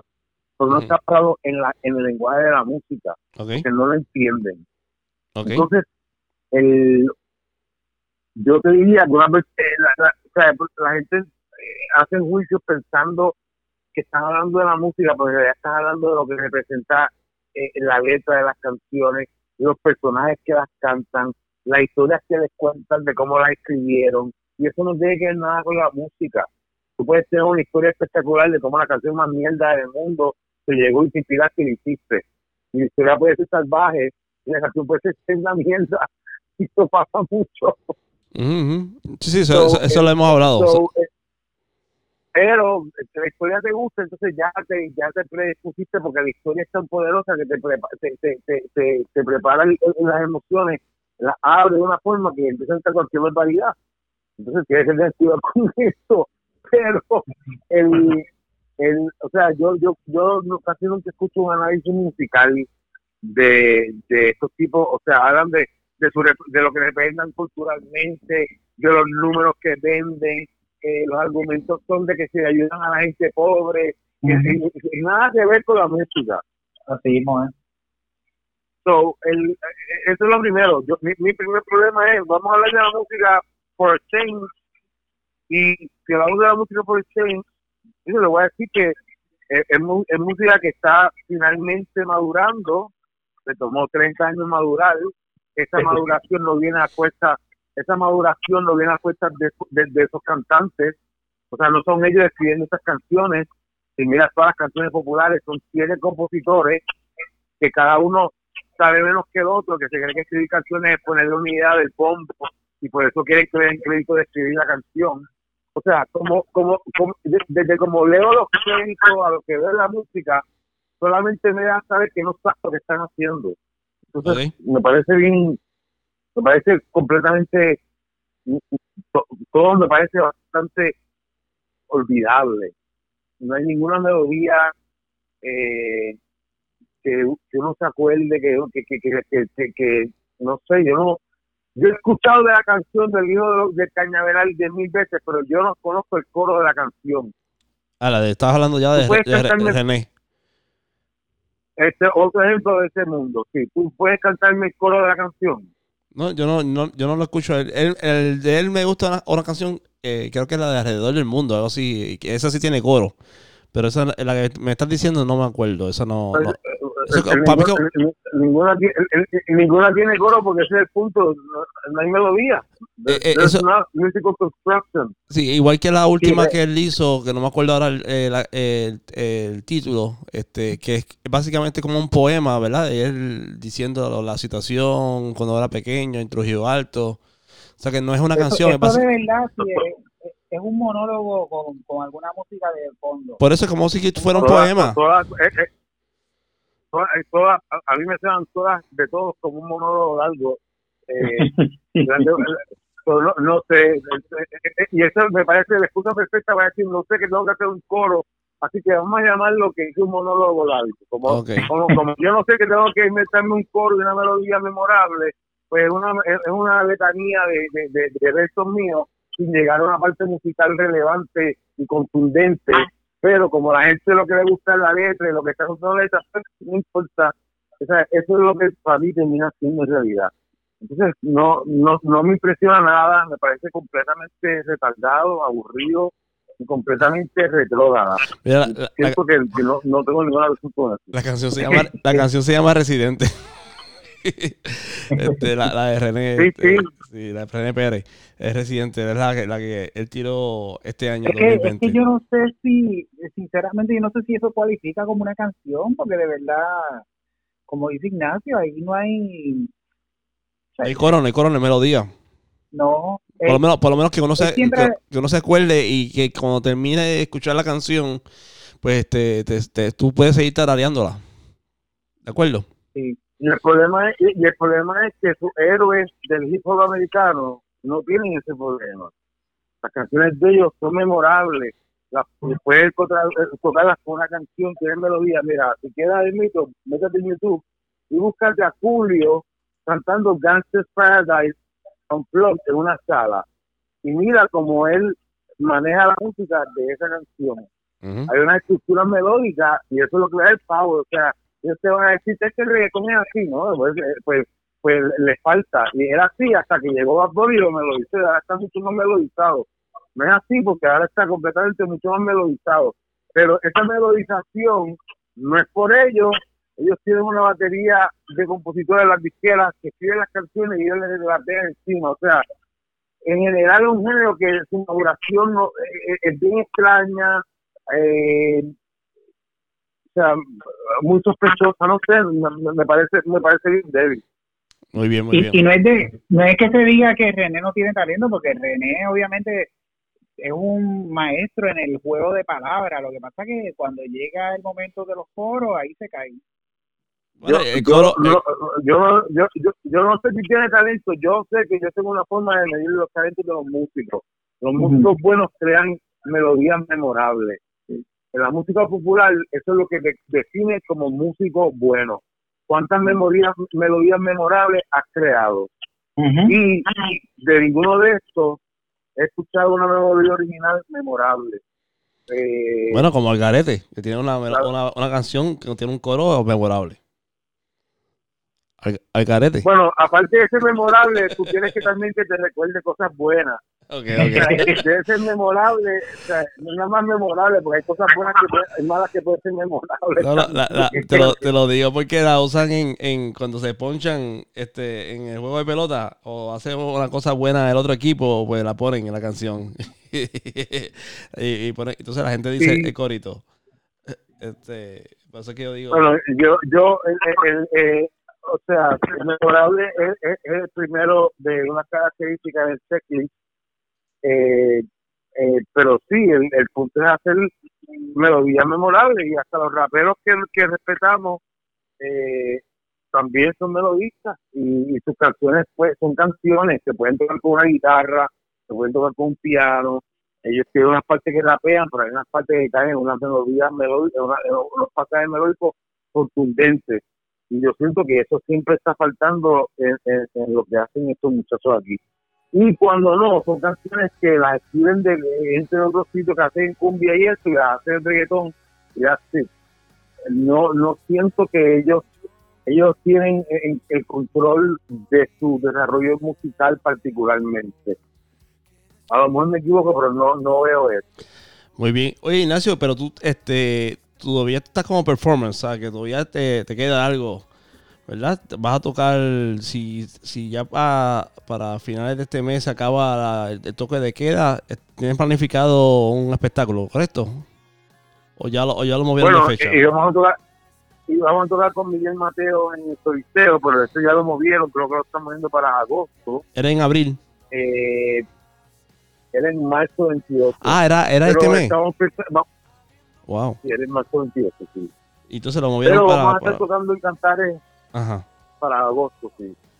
Y Vamos a estar cantando, tocando en Cantares eh, en abril 21, que es mi cumpleaños, vamos a estar dando nuestro cumpleaños ahí. nítido. En mayo 2 va- vamos a tocar la respuesta también. Eh, obviamente eso depende de cómo vaya, siga la situación esta.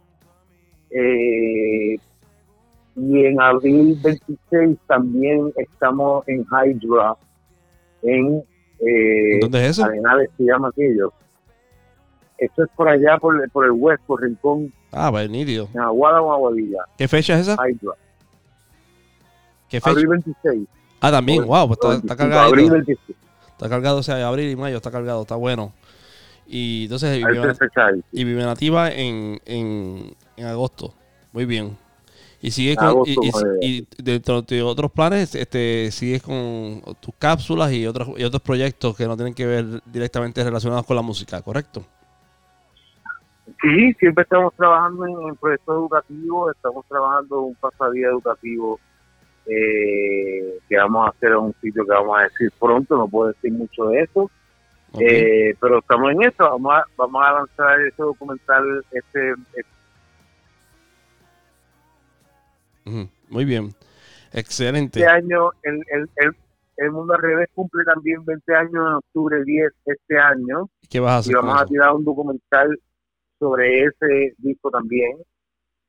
Eh, so, tenemos unas cuantas cosas que estamos haciendo. Y entonces, eh, la- pero la fecha más eh, eh, cercana es la que me dijiste del- de, este 29 de, de marzo, ¿correcto? Que me dijiste que Abril 21, a- abril 21 No, no, pero- Chantales, abril 26. lo de 29 de marzo, que tiras por 26. internet. Lo de internet. El 29 de marzo, Ajá, eh, ah, sí, de- lo de normal, sí. exacto. la normal- No, tienes un montón de cosas. Todos los meses tienes algo. Está bueno. Sí, sí. O sea que después, después de lo de Miguel Mateo, vamos. vamos. a la celebración de los, de los 20 años del mundo al revés, porque este mundo, oye, ese es- eso va a estar bien chévere. Me dijiste octubre, ¿verdad? Octubre 10. sí. Octubre 10 o a un mes antes de las elecciones. ¿Qué tú crees? Ajá, Eso va a estar, vamos a ver lo que pasa ahí. eso va a estar bien interesante, bien interesante.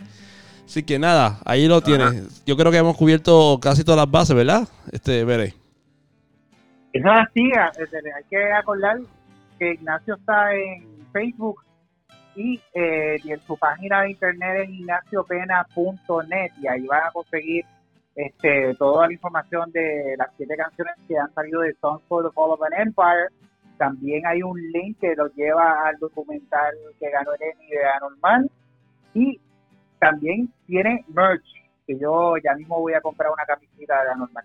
Con el IIP, Ah, con el logo de IP, ¿verdad? Eso, eso vale. yes, sir. Así que, Ignacio, muchas gracias por estar en el anzuelo por casi dos horas. Así que eh, valió la pena esperar por ti.